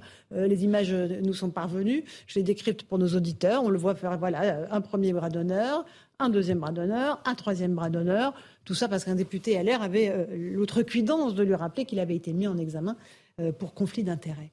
Euh, est-ce que cette attitude-là, elle est de nature à favoriser le, la sérénité des débats, que ce soit à l'Assemblée et dans la rue? Non, mais sans doute, euh, Éric Dupont-Moretti euh, ne devrait pas faire ça, c'est certain. Et d'ailleurs, euh, c'est heureux qu'il se soit excusé. après, c'est quelqu'un qui a l'habitude de transgresser les règles. Il le faisait déjà comme, comme avocat. Mm. il le faisait avec talent, puisque dans les salles d'audience, les règles sont aussi parfois une façon d'étouffer la défense. Et donc, un avocat se doit de transgresser les règles. Euh, et je pense, moi, par ailleurs, que euh, cette mise en examen dont il fait l'objet est honteuse. Et donc, je comprends qu'il soit exaspéré par cette mise en examen parce que depuis qu'il a été nommé garde des Sceaux, euh, un certain nombre de magistrats et de syndicats de magistrats lui font une guerre euh, en l'empêchant d'exercer sereinement ses mmh. fonctions de ministre de la Justice parce qu'il ne supporte pas que ce ministre qui transgressait les règles, qui était un défenseur très radical, euh, puisse devenir tout à coup leur ministre, leur autorité de tutelle. Et donc ils pas pour ça qu'il fait des bras d'honneur non plus dans la. Alors il fait des bras d'honneur, en l'occurrence parce qu'on on, rappelle sa mise en examen. Et donc moi je, je, je comprends son exaspération par rapport à sa mise en examen. C'est sûr que euh, comme disait Camus, un homme, ça s'empêche, et que mmh. Euh, et surtout un, et surtout un ministre euh, de la justice. Mais mais donc moi je trouve que ça n'est pas correct. Je trouve tout à fait euh, tout à fait indispensable qu'il ait présenté les plus plates excuses possibles, euh, surtout à un député de la qualité euh, d'Olivier Marlex, par ailleurs, qui est quand même un des, un des députés les plus compétents, je mm. pense, de l'Assemblée nationale. Mais je comprends son coup de sang par rapport au sujet dont il était question. Notre avocat. il faut pas demander aux policiers de garder euh, mm. leur nerf en toutes circonstances, y compris quand euh, ils mm. se font insulter et qu'on leur jette des pavés sur la tête. Parce que si on a le droit de mm. s'énerver, pardon, je comprends absolument le fond de votre raisonnement sur. Euh, je pense aussi que les magistrats n'ont pas à choisir leur ministre et à décider que lui qui était avocat et qui s'était, bref, n'aurait pas vocation à l'être. En revanche, pardon, mais quand vous êtes un homme d'État ou quand vous avez ce niveau-là de responsabilité, vous devez dépasser votre propre personne. Et encore une fois, on demande notamment aux policiers de garder leur nerf en toutes circonstances. Ils sont sanctionnés et c'est normal s'ils perdent leur nerf. Et pourtant, Dieu sait si on les agresse, si on les insulte, si on leur balance des trucs. On a encore vu des images tragiques d'une policière avec un qui se prenait un pavé, bah, je suis désolé, la moindre des choses quand on est ministre, c'est de donner l'exemple. Et puis dernier point, si vous n'êtes pas capable de garder vos nerfs, et donc il serait ministre de la Défense, il voit Vladimir Poutine, ça se passe mal, il lui balance un truc dans la gueule, on entre en guerre, enfin c'est quoi? Monsieur Chevet, Eric Chevet, euh, votre réflexion sur cette... Euh, euh, il n'y a pas de réaction officielle de la CPME sur le comportement de Monsieur Moretti, évidemment. Une réaction personnelle alors En général, ça se traîne parce non, mais on fait, on fait attention effectivement dans le cadre de travail. des fois, on peut être énervé, on fait attention et de, à notre comportement et ne, pas heurter outre mesure. effectivement, c'est un peu déplacé, oui. Comment est-ce que tout ça va se terminer euh, dans la rue? Est-ce que euh, vous redoutez une radicalisation euh, des actions? Non, non, non. Là, je pensais plutôt aux mobilisations, au blocage qu'on voit dans l'énergie, sur l'essence, au péage autoroutier. Est-ce que comment vous voyez les choses? Bah, bah, écoutez, on aimerait bien savoir déjà. je ne sais pas. ce qu'on espère, nous, c'est qu'on en sorte le plus vite possible, évidemment que euh, la CMP soit conclusive, la commission mixte paritaire, pardon, soit conclusive la semaine prochaine et que euh, le Parlement puisse euh, adopter cette, retraite, cette réforme, qu'on puisse peut-être passer à autre chose et, qu'on puisse laisser un petit peu derrière nous cette, cette discussion-là et la reprendre tranquillement au moment de la loi mmh. plein emploi qui sera un, peu, un petit peu voiture balai hein, sur ces questions-là et qui permettra de corriger un certain nombre de choses. Je pense par exemple au, contrat senior que le Sénat a mis en place, vous voyez, qui propose des exonérations d'allocations familiales. La bonne solution, c'est pas les allocations familiales, c'est les exonérations de cotisations chômage. Sauf qu'on peut pas le faire dans, un PLFSS parce que c'est pas de la, c'est de la sécu. Et Donc vous pourriez le faire la loi on pourrait, on pourrait faire des choses là-dessus aussi. Le compte épargne-temps aussi, il y a quelque chose à travailler là-dessus Moi je pense que sur le compte épargne-temps, peut-être. Alors dans les PME, on n'aime pas trop le compte épargne-temps parce qu'évidemment, on ne peut pas le traiter en interne de l'entreprise. Donc évidemment, c'est de la sortie de cash dans tous les cas de figure. Donc c'est compliqué dans une PME. Mhm. Euh, maintenant, euh, on peut imaginer qu'un compte épargne-temps universel de fin de carrière puisse être intéressant pour permettre, redonner une deuxième chance de partir plutôt aussi en départ euh, en fin de carrière. Mais si les blocages persistent, ça va quand même impacter les PME. Alors oui, on est inquiet de ça. Alors ce qu'il faut comprendre, c'est que bah, la Covid est passée par là et qu'on sait mhm. travailler aussi à distance aujourd'hui, même si c'est qu'un tiers des postes, euh, et que l'impact, notamment dans les agglomérations, c'est là que les postes sont le plus facilement télétravaillables, et c'est là que ça bloque le plus. Et dans les campagnes et dans les villes moyennes, ben, rien n'empêche de travailler aujourd'hui et visiblement ça se passe plutôt bien. Donc les impacts sont beaucoup moins forts. On va pas le dire trop fort parce que mm. vous pourrez trouver d'autres systèmes maintenant pour essayer de nous bloquer. Bah, couper l'électricité, c'est radical. Il n'y a pas de télétravail. Par exemple, mais les impacts sont un peu moins forts, effectivement, euh, des, des, mouvements de grève qui l'ont été il y a 30 ans ou 40 ans. Ça, c'est mm. clair. Euh, on le sent aujourd'hui. Maintenant, le problème, c'est l'état d'esprit, en fait, que ça crée. Et tout ça, c'est pas bon pour le climat des affaires. C'est pas bon. Le pays restera fracturé après cette réforme ah bah, En tout cas, il va falloir effectivement euh, du fil et d'une aiguille pour recoudre hein, quand mm, même tout mm. ça, parce qu'il y a besoin de, de, remettre un petit peu de vivre ensemble dans notre société. Charles Consigny, vous faites le même constat. Euh, le pays est divisé.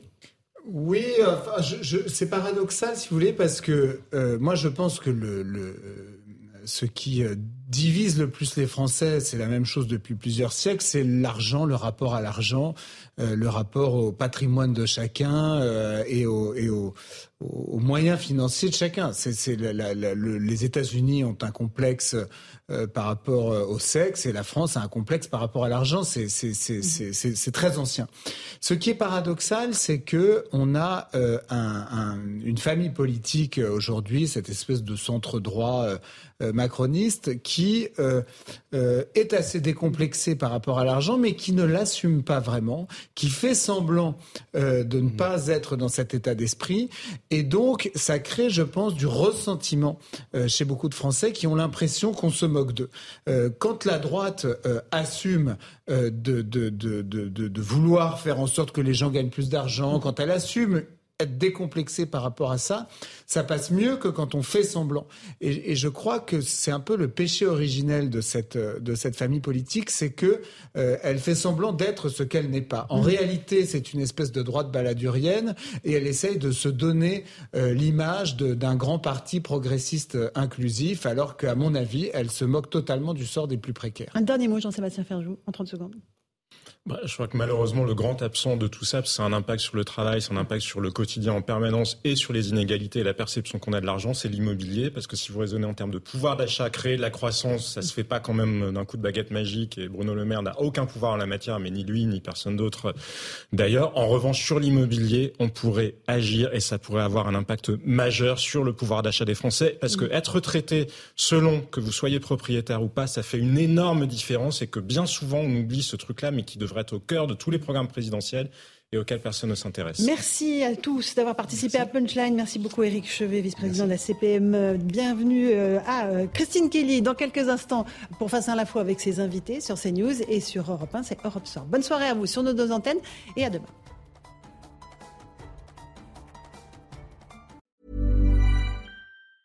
Mom deserves the best, and there's no better place to shop for Mother's Day than Whole Foods Market. They're your destination for unbeatable savings, from premium gifts to show-stopping flowers and irresistible desserts. Start by saving 33% with Prime on all body care and candles. Then get a 15-stem bunch of tulips for just $9.99 each with Prime. Round out Mom's menu with festive rosé, irresistible berry chantilly cake, and more special treats. Come celebrate Mother's Day at Whole Foods Market.